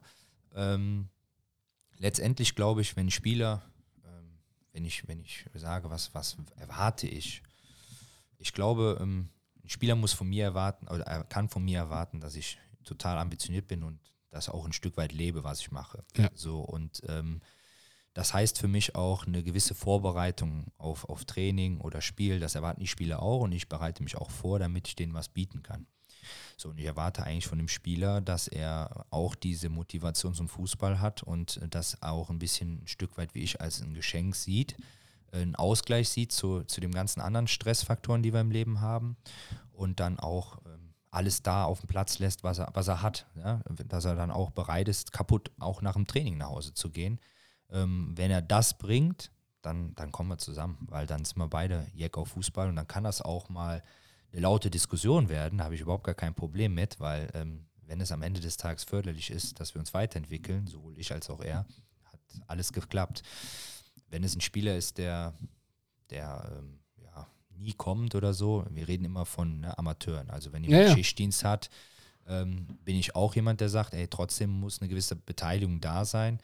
Aber ähm, wenn der jetzt in, in drei Wochen einmal schichtbedingt fehlt oder so, dann kann ich das berücksichtigen, weil ich weiß, der ist arbeiten. Der Junge, der ist sonst immer da. Ne? Ja. Äh, Ich hatte einen Kerpenspieler, der hat eine Woche früh, eine Woche spät gehabt. Ähm, war für mich schwierig. Und dann hat er aber gesagt, ey, du, einmal die Woche im Spät würde ich mir frei nehmen. So, das muss man auch erstmal tun, äh, sich dafür immer einen Tag Ja. freischaufeln. Und das habe ich dann berücksichtigt und dann habe ich den auch ganz normal wie die anderen getätigt, also ge gesehen, weil der einen riesen Aufwand dafür gemacht hat. Aber dann war ihm auch klar, in dem einen Einheit musste alles reinknallen. Ne? Wenn er das gemacht hat, wurde er gleich behandelt wie die anderen auch. So, und wenn du einen Top-Spieler hast und der kommt nicht zum Training, dann ähm, ist es auch mal so, dass der auf der Bank gesessen ist. Ne? So, ähm, klar muss es sein. Hast du, ähm, hast du für dich schon mal so, so Situationen gehabt, der typische, ich weiß nicht, 15 Uhr ist ja Anstoß, ne? 15 Uhr, 15.15 Uhr. 15. Ich denke mal an 13 Uhr, halb eins wird sich getroffen. Man kommt an den Platz und du siehst in den, ja, du siehst in den ersten zwei Gesichtern die lange Nacht. Hast du dann für dich gesagt, okay, muss man, muss man mitnehmen, weil es irgendwo da gehört? Oder hast du dann für dich dein, deine Aufstellung schon mal umgeschmissen, weil du gesagt hast, boah, fuck, der guckt, oh, Entschuldigung, ja, ne, also, ähm, der guckt jetzt aber nicht gerade so, dass er sich auf das Spiel vorbereitet hat. Also, ähm, das ist ein Triggerpunkt tatsächlich von mir. Also, wenn ich, äh, heute sind soziale Medien groß. Und ich äh, sage den jungen Spielern auch immer, ich meine, die sind alle jung, die müssen ihre Erfahrung machen. Ja. Und die Erfahrung ist dann halt auch vielleicht mal auf der Bank zu sitzen. Aber ich halte nichts von diesem Rumgeposte, was die heute alles machen. Ähm, so, dem muss klar, ich meine, früher, ich bin nicht blöd, ne? Wir hatten das früher auch. So, wir sind auch mal einen trinken gegangen, so, aber dann hat da keiner eine Nase nachbekommen, ne? wenn du nicht nach 10 Atü gestunken hast. Ja. So, ähm, wenn ich das riechen würde, würde ich einen nicht spielen lassen. So, ähm, weil ich das auch eine Frechheit den anderen gegenüber finde. Ähm, ansonsten kann er auch nur schlecht geschlafen haben. Was ich immer sage ist, ich erwarte von jedem Einzelnen in der Mannschaft, dass er sich bestmöglich vorbereitet, auch seinen Mitspielern gegenüber einfach fair zu bleiben. Und ähm, wenn ich sehe oder mitbekomme, dass der online irgendwie um drei Uhr nachts noch eine Flasche Wodka postet, dann würde der bei mir nicht spielen. Wenn der aber jetzt tags, es ist schon vorgekommen, dass ich, ähm, ja, jemand ist leicht krank gewesen, das habe ich ihm angemerkt, habe ich ihn angesprochen, er sagt, ja, geht schon, aber dann hast du so ein Gefühl, so, ach, ich glaube, heute wird läuferisch sehr intensiv, dann habe ich ihm auch gesagt, pass auf, ähm, das gefällt mir nicht. Aber Daniele, das ist doch eine Qualität eines Trainers. Ne? Ich habe eben so ein bisschen, ähm, was ein Trainer mitbringen muss. Das ist doch eine Qualität, die ein Trainer hat, das rauszufiltern. Und das setzt doch auch voraus, dass man einen guten Draht zu seiner Mannschaft hat. Ich behaupte einfach mal, wir kennen, oder es gibt viele gute Trainer, die fachlich komplett wirklich in einer richtig guten ähm, Etage unterwegs sind, die aber menschlich so Defizite haben, dass sie das gar nicht mitkriegen. Mhm. So, ähm, ich glaube, dadurch Erfolg, also nicht einfach, aber dass dadurch Erfolg eines Trainers schon ja mehr erreicht wird, wenn Mhm. du diese, diese, dieses Reinhören in den Spieler, dieses Mitkriegen, na, ne, du heute bist du, du machst mir nicht den besten Eindruck, ob Krankheit oder nicht, lassen wir mal dahingestellt. Das ist doch ein, ein, ein wichtiger Teil, den Trainer mitbringen muss, oder? Also, Ja, ne, um das, das, was wir jetzt eben gesagt haben, ja, was muss ein Trainer mitbringen? Ich, ich, ich glaube schon, dass das auch eine Fähigkeit ist. Ähm, ich glaube, ähm, dieses, ähm, dieses Miteinander, dass das wichtig ist. Ich glaube, dass es immer wichtig ist, dem Spieler ähm, auch zu erklären, warum du etwas machst. Also ich habe es früher gehasst, wenn ich mal auf der Bank gesessen habe. Du wusstest ich nicht, wusste warum. überhaupt gar nichts. So, ich sage den Spielern immer, das sage ich meinen Spielern allen, ähm, wenn ich den, also ich werde einen, der jetzt drei Wochen verletzt war, nicht sagen, warum man am, in der vierten Woche nicht Okay. spielt. Ne? Aber wenn es jetzt eine enge Entscheidung war und es ist schon auch mal vorgekommen, dass jemand zwei Spiele richtig gut gespielt hat und dann hat taktisch etwas anderes, äh, habe ich gebraucht für das nächste Spiel und dann habe ich ihn umgesetzt. Als Beispiel im Pokal habe ich meinen, in, in diesem Pokalfight hier mit Kerpen, habe ich meinen Spielführer, äh, meinen Kapitän, gegen jemanden, der groß gewachsen war aus der zweiten Mannschaft, weil diese kleine Asche vorhanden war, der aber am Sprung war zu uns in die erste Mannschaft, da habe ich die ausgetauscht. So hätte ich mit dem Spieler nicht gesprochen, der hätte mich für verrückt erklärt, so, weil das ein mega Typ auch war. Und dann habe ich den mir gepackt und mir geht es dann, das meinte ich, da nicht darum, dem Spieler äh, meine Meinung aufzuzwingen und der muss meiner Meinung dann sein, sondern eher so meinen Ansatz dahinter, dem mitzugeben, damit er zumindest weiß, okay, der hat sich dabei das gedacht. So, der Spieler wird oft nicht deiner Meinung sein, weil jeder so seine eigene Sicht immer hat. Ne? Ein, ein, ein Spieler, der, der nicht spielt und sich da hinsetzt und sagt, oh ja, passt schon. Ja, der wäre auch nichts für mich. Siehst du? So, aber, aber letzten Endes glaube ich, ähm, das macht einen guten Spieler für mich auch aus. Jemand, der, ähm, also ich sage auch dem Spieler immer, Kritik äußere ich nur jemanden, den ich besser machen will. Jemanden, den ich nicht leiden kann oder nicht mag, dem würde ich ja noch nicht mal Kritik äußern, sage ich. Ne? Und ich will jeden Spieler besser machen und in dem Moment sage ich dir, erkläre ich dir was oder, oder ich sage dir, ich habe einfach einen anderen Ansatz. Ne? So, das hat jetzt gar nichts mit dir als Person zu tun. Ähm, nächste Woche ist wieder ein neuer Tag oder wenn du reinkommst. So. Und dann hat er zumindest etwas, womit er, ähm, sage ich mal, irgendwie auch ein bisschen was anfangen kann. Ne?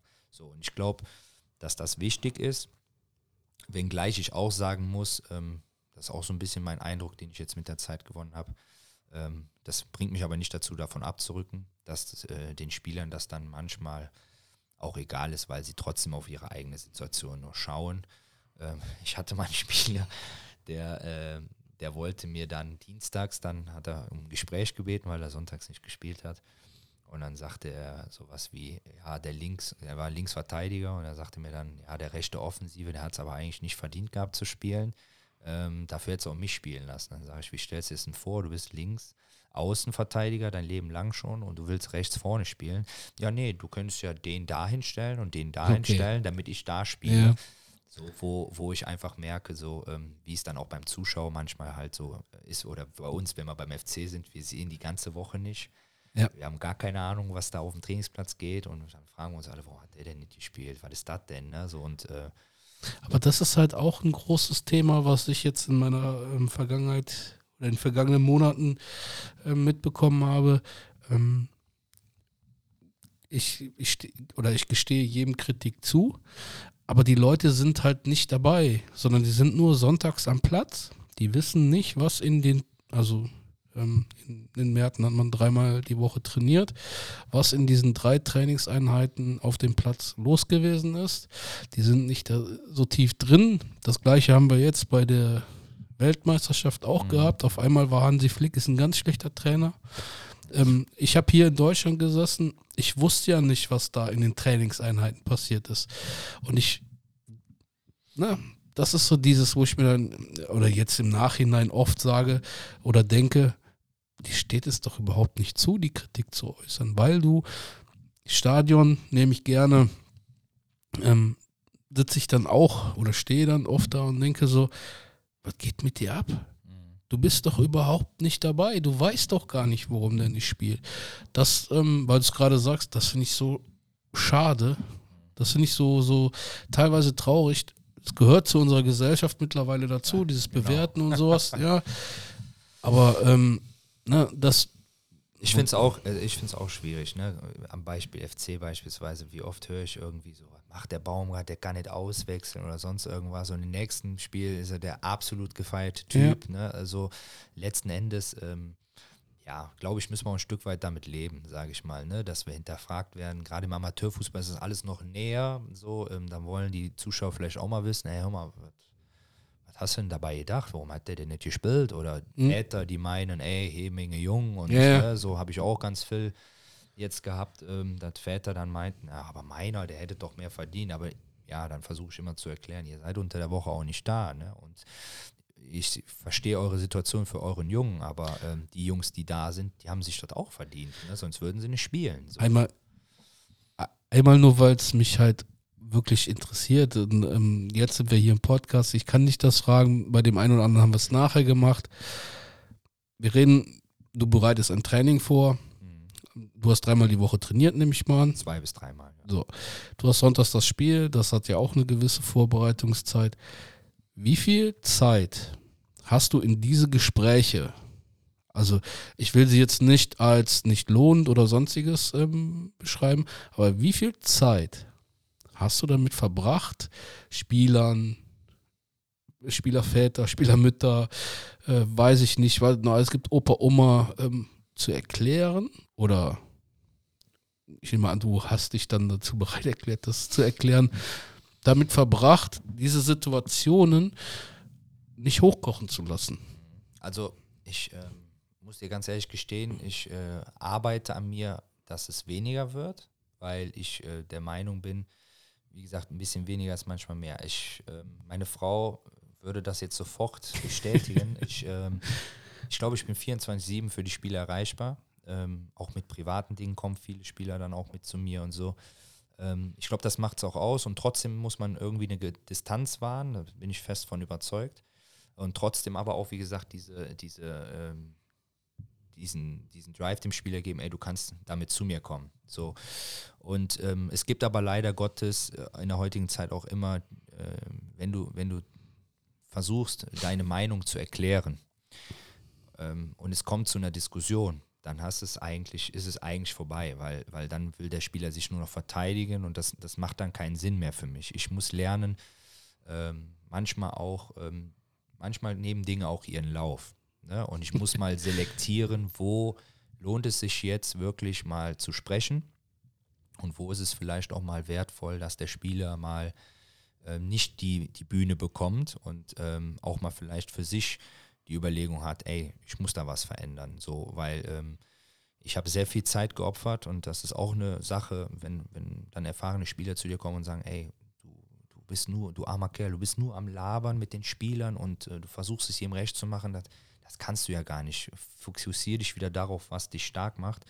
Ähm, da bin ich auch dankbar drum, weil, weil das war jetzt zum Beispiel auch phasenweise zuletzt so, dass du viel mehr versucht hast, dass, dass, äh, dass diesen riesen aufgeblähten Kader bei Laune zu halten, wo du dann auch irgendwann einfach sagst, ey, das Kern, der, der Kern ist eigentlich deine Mannschaft und deine Spielvorbereitung, deine Trainingsvorbereitung und weniger äh, die, die Unzufriedenen immer nur wieder ähm, bisschen zu beschwichtigen, sondern Mhm. mehr mit den Jungs zu arbeiten, die es auch mehr verdient haben. Weil meistens kommen immer die Spieler, die mit dir diskutieren wollen, die es auch eigentlich nicht verdient haben. So und ähm, ja, da arbeite ich an mir und ich glaube, das werde ich auch sukzessive besser hinkriegen und trotzdem finde ich es wahnsinnig wichtig und nehme mir verdammt viel Zeit ähm, für Gespräche mit Spielern. Gut. Optimale Kadergröße. Äh, einfach so, weil ähm, ich weiß nicht, das, das, das hat mir auch bis jetzt, also es gibt keine, keine durchgehende gleiche Meinung. Ähm, ich habe von 30 bis 22, dazwischen habe ich alles gehört. Ich glaube, ähm, das ist ein bisschen abhängig davon, hast du Schichtler oder ähm, hast du ähm, viele junge Leute, Studierende, weiß ich nicht, Arbeitstätige. Ich glaube, ähm, da habe ich mich auch geändert. Ich war früher immer so der Meinung, so ein bisschen mehr lieber, weil wenn du Verletzte hast, Ja, dafür bist du aber viel mehr gebunden in, in Streitschlichtereien oder, oder Unruhe, äh, die du besänftigen musst, weil meistens willst du ja auch gleichwertig haben. Ich glaube, es muss eine gesunde Mischung sein. Ich glaube, es muss auch Spieler im Kader geben, die wissen, dass sie nicht unbedingt die erste Wahl sind, aber die brauchst du, die dann trotzdem immer Ja. da sind und Gas geben. Ähm, du kannst nicht, wenn, du, wenn wir jetzt von, ich sage immer 22, 23 mittlerweile für mich, äh, zwei Torhüter darunter in der Regel. Ähm, ich glaube, dass das gesund ist. Ähm, wenn man einen Unterbau hat, zweite Mannschaft oder so, die auch ordentlich sind, dann kann man auch mal vielleicht sogar nur mit 20 gehen, weil man dann auch mal von der zweiten jemandem die Chance auch immer geben kann. Ich glaube, dass das gesund ist. Alles, was mehr ist, glaube ich, gerade gespickt mit, mit der heutigen Zeit auch, ist einfach anstrengend und kräftezehrend für einen alleine vor allen Dingen oder, oder auch ähm, für zwei. Ähm, ich glaube, ähm, dass das eine gute, gute Größe ist, die du handeln kannst und wenn du dann mal angeschlagen, verletzt hast und das ist auch eine Größe, wo du sagen kannst, ey, hier kann auch mal ein Spieler mal ein schlechtes Spiel machen und der ist dann nicht direkt auf der Bank oder so, weil das war auch so ein Thema für einen Trainer. Hast du 27, 28 Mann und du hast auf der 6 ein Spiel, der macht das nicht so toll in diesem Spiel und da scharen drei mit der Hufe und sind Ja. auch immer beim Training, dann neigst du auch mal dazu zu sagen, okay, jetzt der Nächste dran, wobei der andere eigentlich auch mal verdient hätte, ein bisschen Vertrauen zu bekommen. So, das, deswegen muss man, ich glaube, also 22 ähm, ist in der Regel immer relativ gesund. Mehr würde eher Stress bringen. nehme ich mal mit auf in mein Portfolio, um, äh, weil ich will ja auch weiterkommen, ich will ja auch lernen. Das ist ja auch ein Grund, warum ich so einen Podcast mache. Ne, Ja, ich, äh, verschiedene Ansichten. Ne? Es ja. würden ja andere Leute sehr wahrscheinlich andere Dinge sagen. Für mich ist auch klein, 22-Mann-Kader. Aber das, wie du es gerade sagtest, ähm, ich bin manchmal in meinem Leben nicht sehr diplomatisch. Ich bin manchmal auch sehr zu direkt. Und manchmal ist die Türe auch zu und ich gehe trotzdem durch. Und ich gla- oder das, das ist jetzt das, was ich eben im Kopf hatte. Wenn jetzt zum dritten Mal der ähm, links außen zu mir kommt und sagt, ey Chris, ganz ehrlich, ne, dann neige ich vielleicht, muss ich auch lernen, muss ich auch annehmen und dann auch mal über mich drüber äh, oder einfach mal hinweggehen. Aber ich glaube, dann bin ich auch manchmal einfach, ja, deshalb bin ich so am gucken, Kadergröße, ja, weniger ist manchmal mehr, das heißt, ähm, Auch eine Ja. gesunde Mischung. Aber wie gesagt, eine gesunde Mischung, glaube ich, ist auch ganz wichtig. Also Spieler auch, die äh, eine Lernrolle annehmen oder die auch sagen, okay, ähm, ich kriege vielleicht nicht immer das Spiel von Anfang an, aber die dann nicht direkt anfangen, alles schlecht zu reden, das ist wichtig. Hast du in all den Mannschaften, die du jetzt für dich so, ich sag mal, betreut hast, äh, gecoacht hast, aufgebaut hast, gab es da immer eins, zwei Leader? Also ich, ich behaupte einfach, in der Mannschaft, die Struktur oder eine Struktur der Mannschaft, die braucht diese Leader, die jetzt nicht aus dem Trainerstaff kommen, sondern die innerhalb der Mannschaft sind. Kristallisiert sich oder hast du wenn du eine neue Aufgabe übernimmst, hast du dann relativ schnell den Blick innerhalb der Mannschaft, wer das sein könnte? Oder hast du dann vielleicht jemanden, den du, der jetzt nicht Torwarttrainer ist, sondern der vielleicht noch in der Trikot mit der Nummer 8 passt, ähm, den du dann dabei haben möchtest? Ja, also ähm, jetzt im Verein war es leider so, dass dieser Leader ähm, in der zweiten dann gespielt hat, aus diversen Gründen vor meiner Zeit schon, ähm, den ich als diesen direkt gesehen habe. Aber ich hatte auch in Horm jetzt einen, der sich dann, wie gesagt, zum Ende der letzten Saison leider verletzt hat, der Linksverteidiger, ähm, der einfach, ja, das, das hatte ich in Kerpen auch, der Spielführer in Kerpen, ähm, genauso, ähm, das sind so, die hast du vielleicht einmal oder zweimal, wie du schon sagst, in der Mannschaft. Das sind so Leute, ähm, die, die sagen auch mal, was sie denken. Die, ähm, die sind sich aber auch nicht zu schade, als erstes das Tor zu tragen. Die engagieren sich auch neben dem Platz viel, ähm, wo andere meinen, noch habe ich jetzt keine Lust. Ja. Ähm, aber das, das hast du nicht oft. Die, die, die, nervt das auch, dass das alle anderen nicht machen, aber sie machen es trotzdem, weil sie so eine innere Motivation dazu haben. Ähm, beide sehr liebe Kerle, aber die hatte ich genau einmal beide. So der andere, der ein Leader war, der war polarisierend.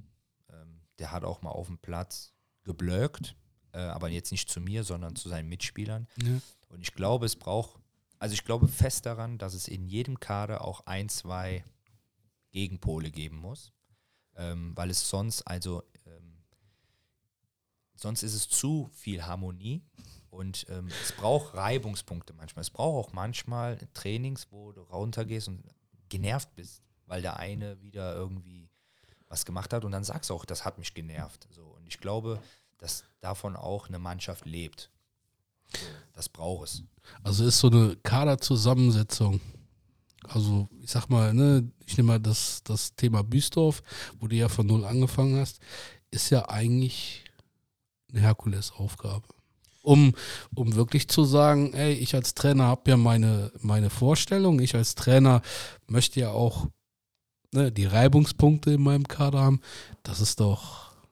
Ja, ist schwer. Also ähm, ich kann dir auch sagen, ich glaube, nach jetzt knapp acht Jahren, so ähm, jedes Jahr lerne ich neu dazu und ähm, optimiere das für mich so ein bisschen. Das sind diese Erfahrungen, glaube ich, die dir auch keiner nachher mehr nehmen kann, äh, die man am Anfang nicht hatte. Ich glaube, im Büstorf kannst du sowieso nichts sagen, weil ich glaube, da war es so kurzfristig, da habe ich, glaube ich, alles genommen, was verfügbar war auf dem Markt noch. Äh, da war so kurz vor Saison, äh, zu, zur Vorbereitungsstart. Ich glaube, äh, da haben wir alles genommen und dann haben wir nachher gesagt, dann haben wir jetzt lieber 30 und dann gehen halt acht, weil sie zu schwach sind. Ja. Ähm, aber wir müssen es jetzt bis zur Halbsaison, dann haben wir es wieder optimiert und dann hatte ich im ersten Sommer danach so erstmal so die Möglichkeit zu sagen, okay, das hältst du, das nimmst du und dann hast du so, ein, so eine Form.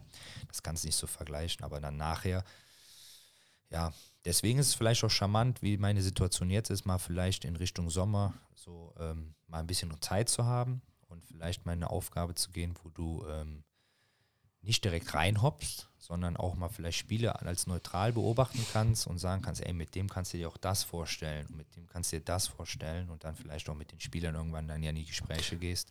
Du bist ja, du bist ja jetzt hier im Rhein-Erf-Kreis kein Unbekannter. Glaubst du, das klappt, dass du auf irgendeinen Fußballplatz gehst, dir das Spiel anguckst und nicht direkt ähm, ja. gesehen wirst, also als, als ne, so, also ich denke mal, das ist ja, ist ja, wir reden ja immer in der großen Welt darüber, wenn der, ich sag jetzt mal, Yogi Löw in München in der Arena sitzt, heißt es ja immer direkt, oh, der wird den Nagelsmann beerben. Glaubst du nicht, dass wenn der Daniele Diamante, ähm, ach, keine Ahnung, irgendwo auf dem Platz einfach nur ein Fußballspiel gucken möchte, dass dann der ein oder andere dich erkennt und denkt so, ah? Also, ähm, weiß, weiß ich nicht, ähm, ja, ob ich, ja, ich, ich kann mir vorstellen, dass das gespro gesprochen wird immer gerne. Ne? Ich habe jetzt schon drei Namen gehört, wo ich im Gespräch sein soll, wo ich gar nicht im Gespräch bin. Dafür habe ich vielleicht ein, zwei andere Anfragen bekommen.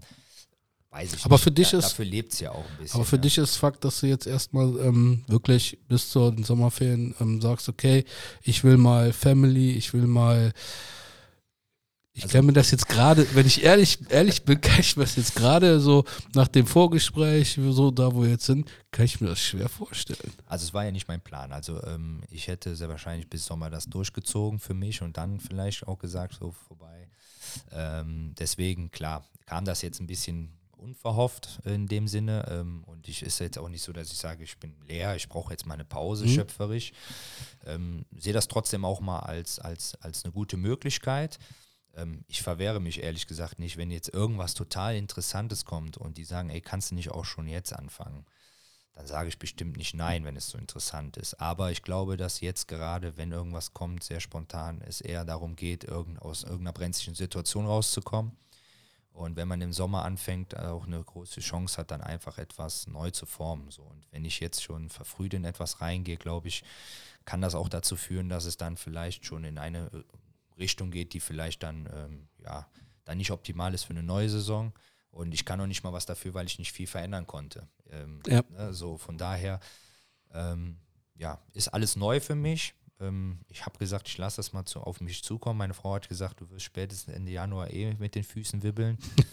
Deswegen, ich werde auf dem Fußballplatz sein, äh, sonntags und mir Spiele raussuchen. Einfach auch in verschiedenen Ligen, wo ich Bock drauf habe, einfach, wo ich vielleicht auch Jungs kenne ähm, und da einfach mal reinschauen will. Auch meine Ex-Vereine sicherlich mal anschauen. Und ja, ähm, wenn ich mir was wünschen würde, dann, äh, dass ich äh, Ende Februar, Anfang März äh, ein Verein auf mich irgendwie aufmerksam geworden ist, dann auch, wo ich, wo ich dann sage, die Gespräche waren so gut, das mache ich. So, und am Ende ist es ähm, egal, sage ich mal, wo, dann, das, dieses Gefühl muss da sein, ich kann was schaffen. Und wir haben über Ambitionen geredet. Die Ambition muss nicht Aufstieg sein. Die Ambition kann auch sein, ein junges Team neu formiert zu formen. Habe ich jetzt in letzter Zeit halt oft gemacht. Oder ähm, ähm, ja, Also es muss einfach passen. Du musst einfach Genau. Bock darauf haben und die Leute, die ja, die dann dort in der Verantwortung stehen, die müssen dich auch irgendwie abholen können. genau. Natürlich, also Höre ich jetzt so ein bisschen raus. Ist so. Ähm, ich muss aber auch dazu sagen, so, ich würde schon gerne so Richtung Bezirkslandesliga gehen. Ich glaube, dass es auch drin ist. Ähm, aber wenn jetzt ein A-Ligist zum Beispiel käme, dann würde ich mir schon auch sagen, dass ich da in einem Verein bräuchte, der, der einfach mir auch sagt, ich möchte auch aufsteigen, äh, zeitnah und das bewerkstelligen, weil das, das so ein Anreiz dann wäre. Ähm, in der A-Klasse jetzt gegen den Abstieg zu spielen, wäre jetzt für mich nicht mehr so reizvoll. Da sehe ich mich persönlich ein bisschen äh, besser, sage ich mal, aber, aber grundsätzlich ähm, verwehre ich mich erstmal gegen nichts und höre mir vieles an, weil man auch jedem eine Chance geben sollte, das zu präsentieren. Aber ich glaube, ich bin zu ambitioniert, um, äh, sagte man mir auch schon mal, ich bin zu ambitioniert, um irgendwie mich mit sehr wenig zufrieden zu geben. Und ähm, ich glaube, das bedeutet so viel wie ähm, ein Verein, der jetzt sagt, ach komm, gucken wir einfach mal, dass wir irgendwie drin bleiben die nächsten fünf Jahre, das bringt mir keinen Reiz. Mach mal einen Punkt da dran.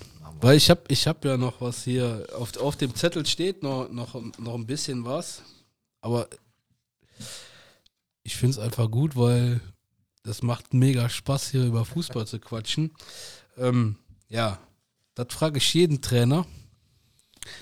Gibt es was, was dich richtig auf die Palme bringt? In Bezug auf Fußball. Also auf die Palme bringt nicht vieles, aber in Bezug auf Fußball, du als Trainer, ist mir vollkommen egal, was, wenn du sagst, das ist der Linienrichter, der die Fahne falsch hebt. Aber gibt es was, was für dich, also wo du immer sagst, ey, Du meinst aber jetzt nicht speziell so an, an, an, an meinen Spielern oder so, Nein, also generell ich, an so ich, Abläufen. ich sag's mal, der Markus, der hat zum Beispiel gesagt, wenn die Jungs äh, vorm Training da auf dem Platz stehen und auf die aufs Tor, bolzen. aufs Tor bolzen, dass ihn das immer aufregt und er dann, ähm, also er hat mir nach dem Podcast gesagt, dass er dann schon sehr hohen Blutdruck hat. Er hat das im Podcast selber ein bisschen, ja, er hat es auch sehr beschrieben, aber das schien ihn doch sehr zu wurmen. In Schlebusch scheint man vor dem Training, die scheinen sehr viel Zeit zu haben und scheinen ähm, eine Viertelstunde vorher da zu sein und auf die Kiste zu holzen. Also, aber Ist, ist jetzt bestimmt auch nicht so unbedingt mein Favorite, aber grundsätzlich glaube ich, ist, was, was mich triggert, immer so das, was ich eingangs auch schon mal gesagt habe, was ich, ähm, was ich einfach erwarte. Ne? Wenn ich äh, das Gefühl habe, da nimmt jemand das Training nicht ernst oder, oder äh, macht da eher nur ein Larry oder, oder, oder sonst was, weil ja, ähm, für mich ist das, im Amateurbereich haben wir wenig Zeit. Äh, wir machen nebenbei ganz viel andere Dinge als Fußball. So, Ja. Wenn wir dann die 90 bis 120 Minuten am, am, an diesem Tag in dieser Einheit am Platz stehen, dann soll man nicht nur äh, schweigen und nichts sagen und nur böse gucken. Das meine ich gar nicht, aber in den Übungen, da muss Schmackes drin sein, da muss äh, bei den Ansprachen muss zugehört werden, da muss ein Spirit drin sein. Und ähm, außenrum können wir viel lachen und quatschen und machen und tun. Ähm, und ja, das ist was, was mich vielleicht, äh, ja, also das triggert mich schon sehr. Bin ich aber bei dir. Für mich gibt's, äh, also wenn man, wenn man irgendwo steht, ne, der typische Fußballkreis und man erklärt, erklärt, erklärt, du hast ja immer die drei, vier Clowns, die meinen, sie müssten dann ihre Themen währenddessen, das ist etwas, da bin ich, Ja, das, Ja. Ist, das, das kann ich halt schwer, schwer ab, wohl wissend, dass es auch für sie ein Hobby ist und trotzdem ist es so, sie entscheiden sich ja für was ambitionierteres, sage Ja. ich jetzt mal, ähm, und spielen nicht irgendwo ähm, in der Mannschaft, wo es einfach nur darum geht, ey, mal gucken, was kommt. So, Ja. ne? Und dann, dann, dann geh mit dieser Einstellung auch dahin, egal ob es jetzt eine Kreisliga-Mannschaft oder eine Landesligamannschaft ist. Ne? Ähm, wenn du dich für einen Verein entscheidest, wo ein Trainer ist und Mitspieler sind, die alle ambitioniert sind, dann, dann ne? Dann Ja. bin ich mir sicher, bist du auch relativ schnell dazu bereit, diesen Spieler abzugeben. Also, Ja, also äh, jetzt nicht nach, dem, nicht nach dem ersten Mal, aber wenn es dann immer und immer wieder vorkommt. Ähm, Er wird auf jeden Fall gesagt bekommen, relativ schnell oder sehr schnell gemerken, dass, äh, dass es ganz uncool ist. So, und äh, die Mannschaft wird es auch merken und äh, dem dann auch sehr wahrscheinlich sehr schnell zu verstehen geben, ey, lass das mal bitte. Äh, Das ist übrigens was, was ich immer mega gut finde. Wir waren eben bei den Liedern, wenn solche Sachen aus der Mannschaft kommen. mh, Ne? Also, da sind wir ja bei den Typen, die dich kennen und die einfach wissen, oh scheiße, der Coach ist gerade mächtig angepisst. mh. Die dann aber, also meistens ja so, wenn die Jungs dann in die Dusche gehen und unter der Dusche ist der Trainer ja selten dabei. Ich habe es schon zwei, dreimal mitgekriegt, dass dann die gestandenen Spielern diesen Spieler schon mal gefragt haben, ob er denn wüsste, was er da gerade anwendet. Das meine ich damit, dass eine Mannschaft innerhalb, ja, das muss nicht der Leader sein, aber sich dann schon, Ich glaube, das ist das Wichtigste in einer Mannschaft, ähm, die Kabine. Und da muss nicht, also in meinen Augen darf da nicht der Trainer auch viel drin sein. Äh, also ist meine persönliche Meinung, weil das der Ort auch ist, wo die Spieler ruhig auch mal Ja. motzen dürfen, meinetwegen, über mich als Trainer. Ähm, so, und äh, wo auch mal eine Kultur drin ist.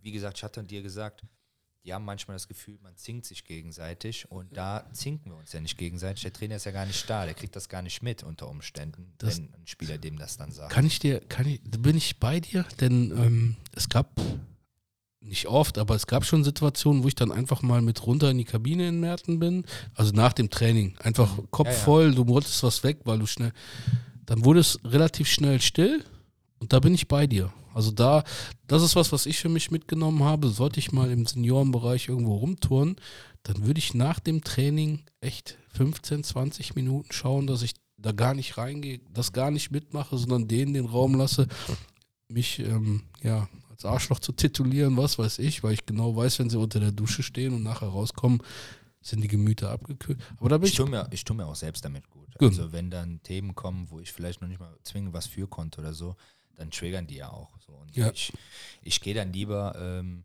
ja, zum Abklatschen nochmal rein oder so. Das haben wir mal meistens auch noch Platz gemacht und dann äh, trinke ich mir vielleicht auch, weiß ich nicht, äh, eine Fassbrause oder so.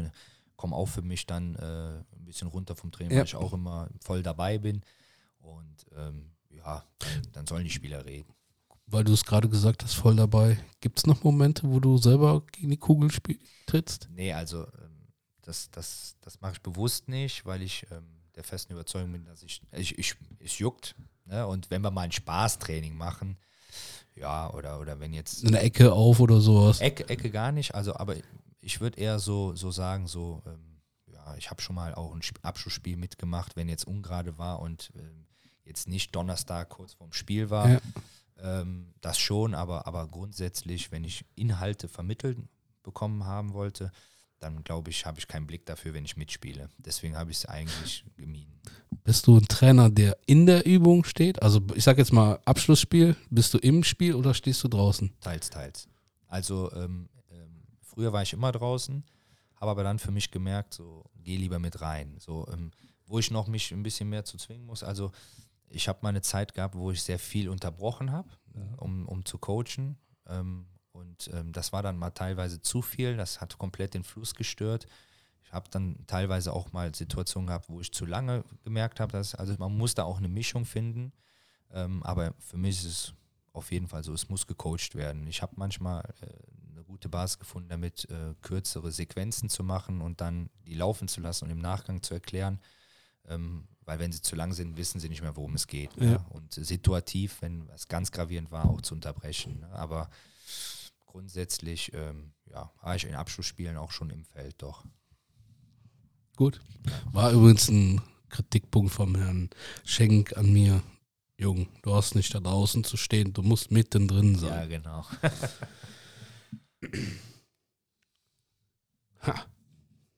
Gibt es bestimmte Rituale? Hast du einen Glücksbringer? Also rein auf den, auf den Fußball Sonntag bezogen. Ne, Ja, bist, Familien, bist Familienvater, ich weiß nicht, ähm, nochmal die, Also jeden Sonntag äh, ist eigentlich, sind zwei Dinge immer. Jeden Sonntag gibt es Frühstück. Ich gehe Brötchen holen und es gibt Frühstück. Das mache ich immer. Ähm, so mit, mit Kind und Frau. Und ähm, das andere ist ähm, tatsächlich vor jedem Spiel, ähm, in der Phase, wenn ich die Ansprache gemacht habe und alles und wir gehen jetzt raus, dann muss ich immer noch mal so eine Minute für mich sein und dann ist es tatsächlich, ich bin jetzt gar nicht so streng gläubig oder so, aber dann ist es so, dass ich mal kurz zum lieben Herrn spreche ja, äh, um mich, äh, ja, ist vielleicht auch das Italienische in mir so ein bisschen, äh, ja, Gebet wäre jetzt zu viel, aber, aber nochmal appelliere dran, dass ich vielleicht heute ein bisschen Spielglück bekomme. Ähm, das mache ich eigentlich immer. Ähm, ja, das ist so in mir drin, das habe ich als Spieler schon gemacht. Ähm, ja, das brauche ich für mich so nochmal, um mich zu fokussieren. ähm, ich hoffe, die Frage ist, ist erlaubt. Wenn nicht, dann ähm, fährst du sonntags alleine auf den Platz oder ist die Family mit dabei? Oder ist es eher so ein, Als, als Spieler ähm, immer Mhm. äh, mit dabei, aber, da gab es Kind noch nicht. ähm, ja, Also ich glaube, also ich war früher mit meinem Vater immer mm, dabei. Ähm, also ich sag auch immer, ey, der Klein, irgendwann nehme ich den mit zum Fußball, dann hat die Frau Ruhe, hat sie den Ja. aus den Füßen. Ich finde es halt schwierig als Trainer, weil ich, ich bin schon jemand, der, der viel mit seinem Sohn machen will dann auch und ähm, der Kleine dann, äh, wenn er dann immer zu mir kommt, dann kann ich meiner Trainerrolle nicht gerecht werden. ja, Das ist immer so ein bisschen schwierig. Ich habe ihn gerne und sie gerne dann dabei. Aber es hat sich so ein bisschen rauskristallisiert. Meine Frau sagt auch immer, ey, als Spieler habe ich dir gerne zugesehen, aber als Trainer, warum? Ne? mhm. Ähm, ja, hat sich eigentlich so entwickelt, dass ich das alleine mache für mich, weil ich auch ähm, ja, am Spieltagen selber, ich bin sehr früh außer Haus, deswegen auch dieses Frühstück, damit wir nochmal was zusammen Ja. haben. Äh, dann bin ich sehr lange außer Haus. Ich gehe sehr früh, bereite viel vor, ähm, spreche auch mit Sp- Spielern dementsprechend. Dann kommt das Spiel selbst, da bin ich eh voll fokussiert. Danach brauche ich auch mal eine halbe Stunde nochmal zum Runterkommen. Und dann fahre ich nach Hause und dann versuche ich das auch, und das schaffe ich mittlerweile auch gut abzuschalten. Echt? Ja, ja, und meiner Frau ist dann auch immer wichtig, dass dann nicht nur um Fußball geht. Ähm, Hast du da, Entschuldigung, dass ich jetzt Wort falle, aber hast du dann da für dich auch festgelegt, nach dem Spiel, ich weiß nicht, so eine ja, Stunde, oder du hast gerade gesagt, ähm, halbe Stunde so, dass dann danach, ich sag mal, ab 18 Uhr, 18.30 Uhr, Telefon für dich komplett tabu ist? Weil meistens ist es ja so,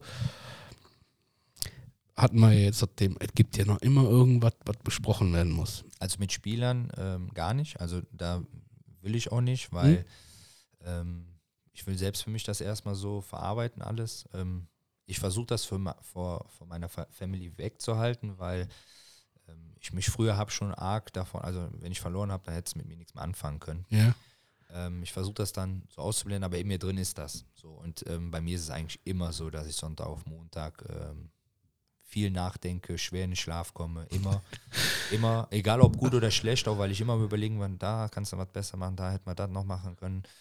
So, und dann äh, das mitnehme auf Montag und Montag schon so äh, die ersten Entschlüsse, die Schlüsse draus ziehe für den Dienstag und ähm, ja, ähm, aber Spieler, sage ich auch immer, ihr könnt gerne Montag mir schreiben, dass wir Dienstag mal sprechen oder Montag telefonieren. Ähm, über das Spiel selbst, also ich gucke viel American Football, ähm, da kommt immer der Zone-Konferenz. Mhm. Die schaue ich mir dann immer an, da komme ich gut runter. Ähm, das ist ganz okay. Die Frau guckt, liest dann ein Buch oder so. Ähm, das kennt die schon in der Phase. Und ähm, da ist dann auch immer so, dass ich dann manchmal zwischendurch dann, wenn ich irgendwas habe, mit dem Trainer oder so nochmal rede, ja, ja, das und das und die und die Situation, das schon, aber wenig. Ich habe dich an der Seitenlinie noch nicht gesehen, aber rein, weil es mich interessiert. Bist du das HB-Männchen? Bist du ein Twitter zwischen HB-Männchen und total entspannt? Bist du eher der, der dann in der Coaching-Zone steht und das Ganze, habe ich auch schon erlebt, total entspannt runtercoacht? Also, wenn du meinen Torwarttrainer jetzt hier hättest, sagt, der sagt immer, ähm, setz dich doch mal, zwei Minuten maximal. Also, ich nehme mir immer vor, also ich glaube, ähm, wenn ich so eine Gelassenheit hätte, dass ich viel sitzen könnte, da wird die Mannschaft viel richtig machen und ich wäre entspannt. Ja. Ähm, aber ich habe immer irgendwas, was ich, wo ich Hilfestellungen geben kann. Und wie gesagt, wenn du eine Mannschaft auch hast, bis jetzt hatte ich nie eine Mannschaft, wo du vier, fünf Lieder drin hast und der Rest hat gemacht, ähm, dann kann das vielleicht funktionieren, aber grundsätzlich sehe ich immer Optimierungsbedarf oder ich situativ ins Spiel geschehen, muss ich auch mal coachen. Also ich bin schon viel unterwegs. Ähm, es gibt ja mittlerweile Kameras auch, äh, Ja, ja. da hörst du mich dann vielleicht auch öfters, ähm, weil ich schon viel coache. Ähm, also ich bin eigentlich 90 Minuten am Stehen. Ich sitze nie. Ähm, ich bin auch voll dabei.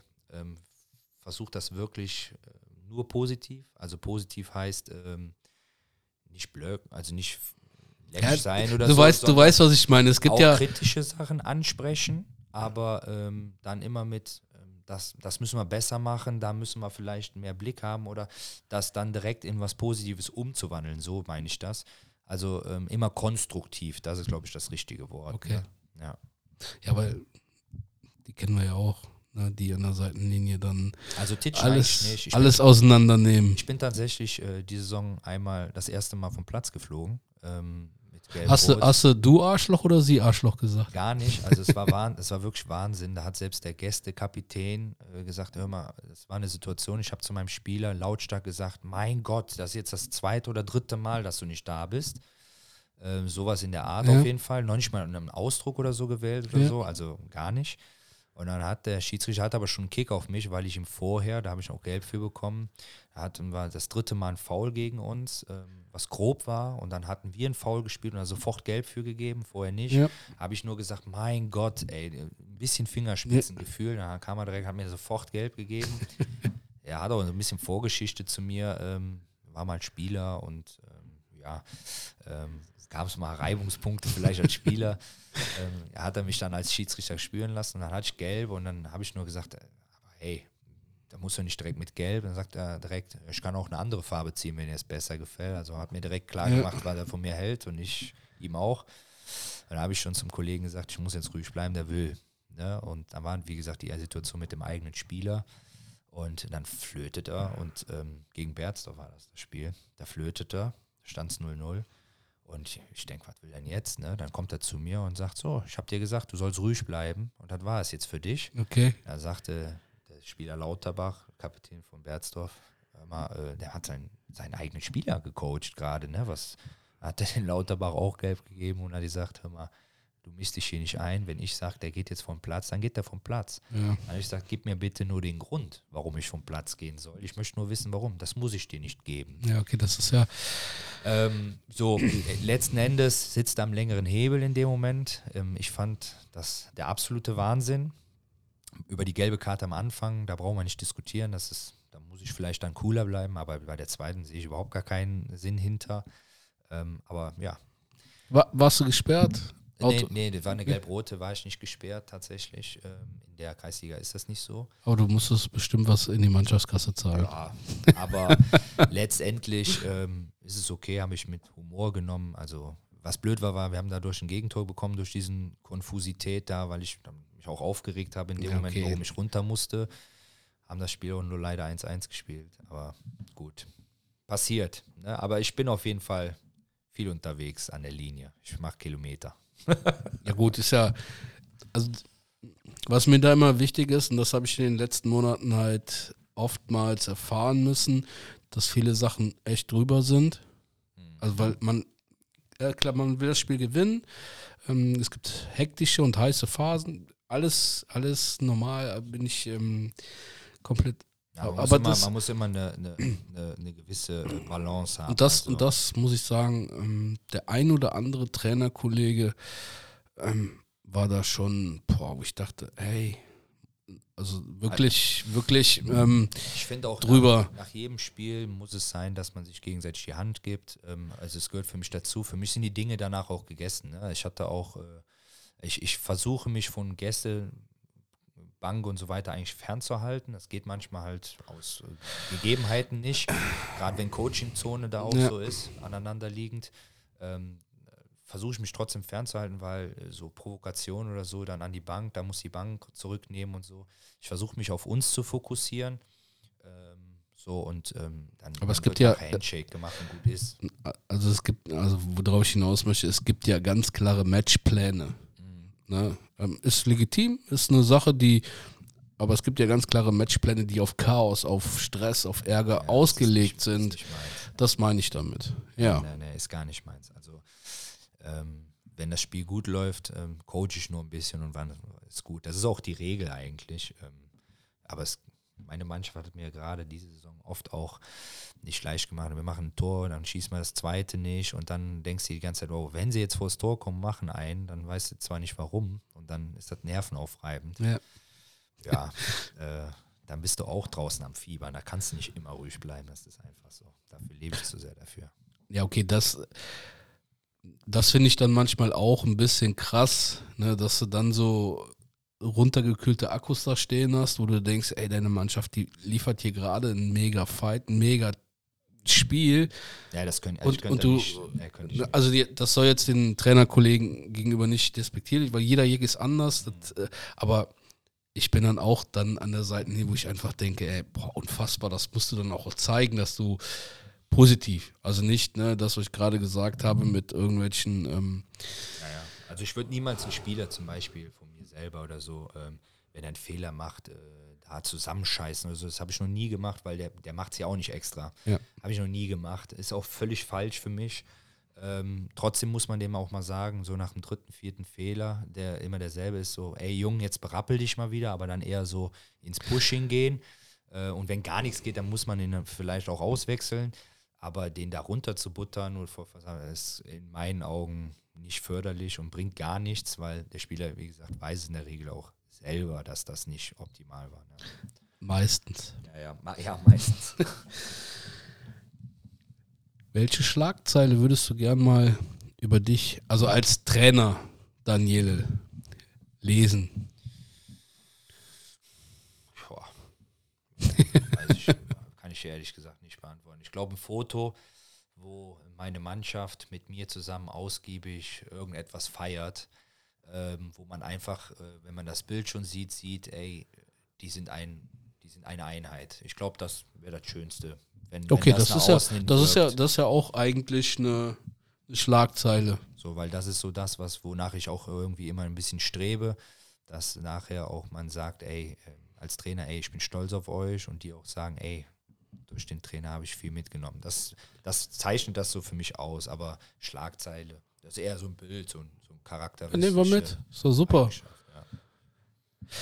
Nichtsdestotrotz, gehen wir mal Fußball. Also du hast es ja jetzt eben schon so, hast ja der Frage schon vorgegriffen. Ähm, neben dem Fußball gibt es da so Leidenschaften. Du hast jetzt eben gesagt, American Football. Ähm, gut, du hast Familie, du hast einen Sohn, der Fußball spielt. Da bleibt am Ende des Tages ja nicht mehr wirklich viel. Ähm, aber gibt es so für dich Dinge, die du, ja, Also ich werde ruhiger äh, mit dem Alter, muss ich sagen. Ich genieße mehr Ruhe. Das hätte man früher bei mir niemals gehört. Ich war viel unterwegs. Ähm, also ich kann tatsächlich auch mal einfach nur im Wald reingehen, Ja. spazieren gehen. Das wird mehr, merke ich selber an mir.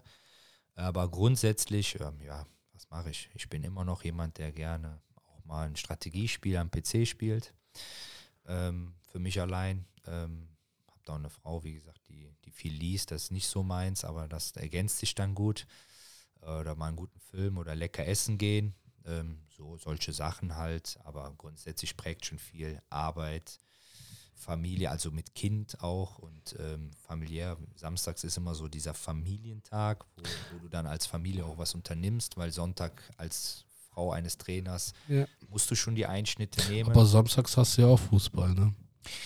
ja, das, das fängt ja jetzt langsam an. Ja. Ähm, genau, das ist noch relativ früh. Dann kann man danach immer noch was unternehmen. Ähm, ja, da musst du dann, musst du dann durch. Ne? Für den Kleinen ist es, also für sie ist das bei dem Kleinen auch total in Ordnung dann. Ne? Also, äh, da geht sie dann auch mit. Bei dem Kleinen geht sie auch mit. kommen. Also ich habe das jetzt leider, das ein oder anderen Mal ist es mir leider durchgekommen. Ähm, da bin ich dann doch manchmal Trainer bei meinem Sohn. Hm. Passiert dir das auch? Also es, ich, es war auch schon so, bei Bambinis, sage ich Ja. mal, ist es ja auch so, äh, die spielen ja Funinho, Ja, dann machst du zwei Gruppen, da ist nur ein Trainer, da kannst du mal, du bist ja, Ja. Trainer. So, ne? so, und ähm, klar, also die Jungs, die das in Reit machen, das sind äh, JSVler, glaube ich, so nennt sich Ja. das. Also die, äh, die gehen auch in Schulen und so, die machen so soziales Jahr, finde ich cool. Ja. Die sind halt sehr jung auch teilweise. So, und ich glaube, das ist eine Mammutaufgabe einfach, wenn du da zehn kleine äh, äh, kleine Jungs und Mädels hast, die dann Ja. so zwischen drei und sechs sind und äh, unterschiedliche Leistungsgrade und äh, die sprechen dazwischen und das kannst du nur so spielerisch lösen. Ja, ich glaube, äh, mein Sohn ist etwas kleiner, sage ich mal, von der Körpergröße her, aber eigentlich äh, gut am Ball. Ähm, da hast du da zwei, drei Kids, äh, die sind auf einem gewissen Level. Und ähm, ja, dann ist es schon manchmal so, wenn du dann, die Trainer versuchen das dann auszugleichen im Training, äh, tun äh, Guten trennen. Ähm, ja, dann ist es manchmal so, ähm, dann, dann, ja, ich bin eher kritisch meinem Sohn immer gegenüber. Und deswegen ist es auch ein Grund, warum ich niemals meinen Sohn trainieren werde. Ja. Weil ich glaube, ich bin viel zu streng zu ihm, ähm, weil ich immer dann auch erwarte, dass ja, das, das, das ist halt nicht fair. Ne? Ich erwarte immer mehr von ihm als von, von anderen dann sehr wahrscheinlich. Das- und davor muss, müsste ich mich selbst schützen. Ist eine gute und weise Entscheidung. ähm, ich kann da ja aus eigener Erfahrung dir wirklich nur, den, also ich, ich weiß, dass äh, in Reit, ähm, ich finde das ein super Verein. Ähm, nur, also mein älterer spielt da, mein jüngerer spielt auch da. Ähm, aber ich könnte auch meine Jungs nicht trainieren, weil ich habe es mit Milan einmal gemacht. Ich habe ich auch schon so oft erzählt. Ähm, ist es ein guter Ratgeber, es nicht nochmal zu tun. Nicht weil, weil Milan schlecht ist, sondern einfach, weil Im du. Garten kann ich ihn coachen, da mache ich Ja. das auch mal. Oder wenn ich mit ihm bolzen gehe oder so, da finde ich auch manchmal ganz cool. Aber wenn er jetzt im Spiel ist, versuche ich das auch bewusst nicht zu machen. Es passiert trotzdem ab und zu. Aber dann nicht an die, dass, dass ich irgendwie was an die Mannschaft sage, sondern an ihm sage, jetzt gib nicht auf oder äh, Gut, das ist ja, das ist ja, das ist ja normal als Ja, ja, Papa. Also das ist ja genau. kein, für mich kein Coaching. Genau. Ja. Daniele, jetzt müssen wir, ich gucke mal gerade auf, auf den Tacho. Mega gute Zeit. Wir sind in der Nachspielzeit. ja. Ähm, ich drücke jetzt mal auf die Tube. Bis dahin schon mal mega gutes Gespräch. Ich weiß, dass wir noch ellenlange weiter über Fußball sprechen können. Das, was ich hier noch stehen habe, ist halt aktuelle Saison, haben wir besprochen. Da will ich jetzt nicht nochmal drauf rumreiten. Ähm, kleiner Rückblick haben wir auch gemacht. Ähm, was mich aber interessiert, da du ja Kreisliga A, Rhein-Erft-Kreis ein Auge drauf hast, ähm, ich würde schon so für dich so eine Überraschungsmannschaft, die dich, ähm, ja, wo du sagst, oh, damit hätte ich nicht gerechnet. Ähm, und was ich auch gern noch hören würde, es gibt ja immer so, ja, so Spieler innerhalb einer Liga, wo man einfach sagt, boah, wenn der bei mir wäre, ähm, ja. Fangen wir mal mit einem Team an, was, was dich, ist jetzt egal, ob positiv oder negativ, ähm, aber wo du einfach sagst, na, das ist hängen geblieben. Also ich glaube, die Liga ist im Vergleich zur letzten Saison stärker geworden. Also das sagen auch irgendwie alle. Ähm, ja, es gibt Teams, die auch ein bisschen enttäuschend sind oder hinterherhängen ihren Erwartungen. Ähm, ich glaube, nachdem der Markus Hilmer von Weiden weggegangen ist, hätte ich nicht gedacht, dass sie äh, trotzdem so stabil sind und die DNA weiterfahren, wie er sie eigentlich vorgelebt hat. Und das ist, wenn vielleicht so meine Überraschung. Ich fand Bedburg anfangs sehr, sehr stabil, das hat sich aber wieder relativiert ein bisschen. Ähm, und ich finde es erstaunlich, dass der BCF es immer mit äh, ihrer Art Fußball zu spielen schafft, ähm, gegen die oberen Mannschaften konstant zu punkten. Ähm, das ist auch irgendwie eine Qualität, die irgendwie witzig ist. Die sind zwar nie oben dabei jetzt in letzter Zeit, aber sie schaffen es gegen die oberen. Letztes Jahr haben sie, glaube ich, gegen Elsdorf, Weiden und uns jeweils äh, immer gepunktet Ja. und äh, stand trotzdem relativ weit unten. Ja. Äh, das ist auch immer entspannt. Ja. Spieler? Also ich weiß, es ist jetzt, es ist nicht immer fair, einen einzelnen. Äh, Also ich hätte ich hätt zwei, drei jetzt auch genannt. Ja, ich, ich hätte auch raus. ein Ei, also ich glaube, bei mir in der Mannschaft war äh, der Jan Schulz, ein Verteidiger, äh, der das, ähm, der unfassbar sich entwickelt hat in diesem Jahr. Ähm, ist jung, ähm, war anfangs äh, in der Vorbereitung noch schwerfällig. Äh, auch hier Thema Spielvorbereitung, samstags Abendsplanung ist noch jung, 21, ich glaube 22 mittlerweile. Aber eine unfassbare Spielintelligenz, Spielöffnung. Das macht Spaß, dem Jungen zuzuschauen.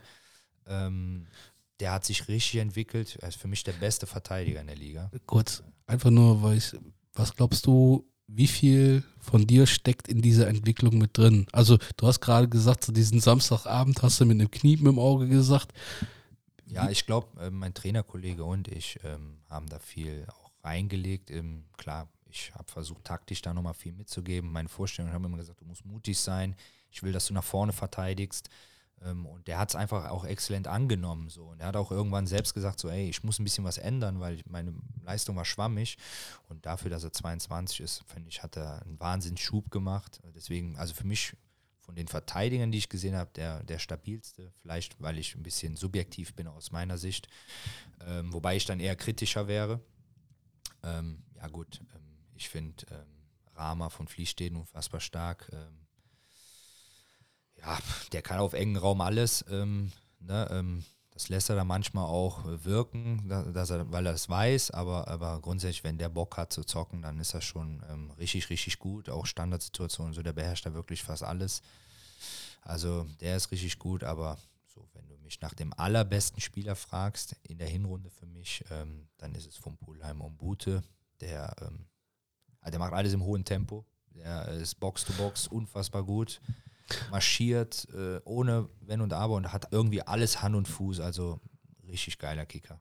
Was mich jetzt echt beeindruckt ist, dass du Namen so raushauen kannst. Und ich bin mir sicher, du würdest mir jetzt ad hoc noch weitere Namen ähm, raus, raushauen können. Hat das für dich auch was mit Vorbereitung zu tun? Die, die, die Mannschaften zu kennen, die Spieler zu kennen? Absolut. Also ich ähm, glaube schon, dass es wichtig ist zu wissen, auf, auf wen lässt du dich da ein. Ähm, wir sind nicht der FC Bayern, der sagt, wir tun allen unseren Stempel aufdrücken. Das versuchen wir. Das haben wir jetzt versucht, auch, das habe ich auch mit Kerpen versucht, äh, dem Gegner so ein bisschen auch mein Stil aufzuzwingen, ähm, trotz vielleicht limitierteren Möglichkeiten als der Gegner. Ähm, aber ich glaube, man muss sich immer ein bisschen am Gegner anpassen und äh, auch gucken, wo hat der seine Stärken, wie kannst du dagegen setzen.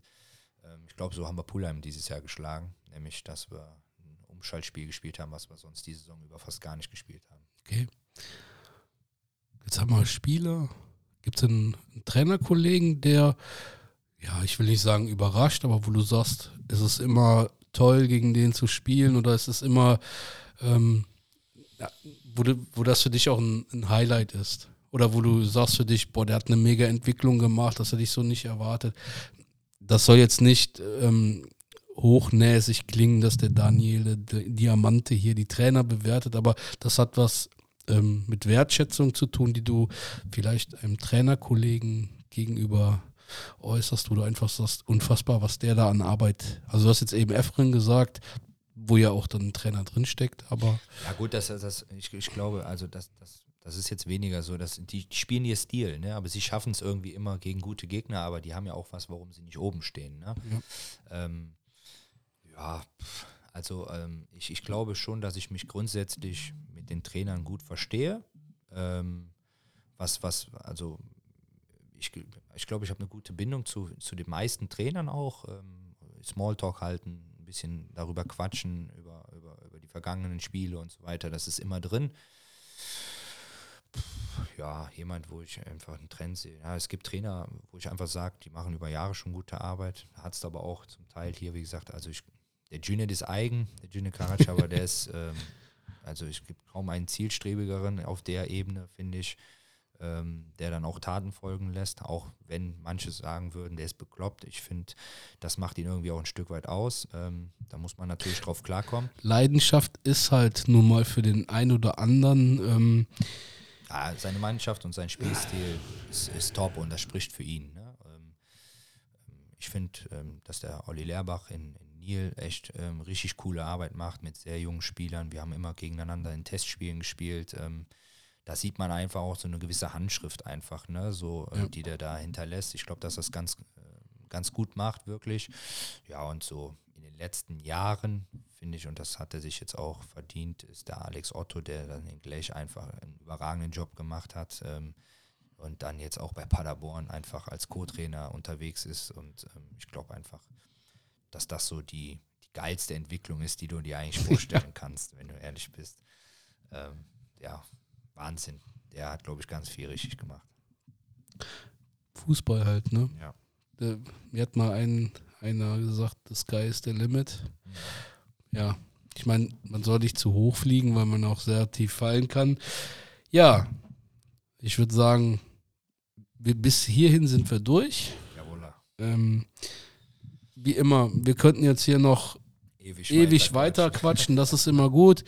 Ähm, trotzdem muss man irgendwann mal einen Punkt finden. Ähm, Von meiner Seite aus mega, mega danke, dass du dir Zeit genommen hast, dass du runter in den Keller gekommen bist, mit mir gequatscht hast, viel von dir preisgegeben hast.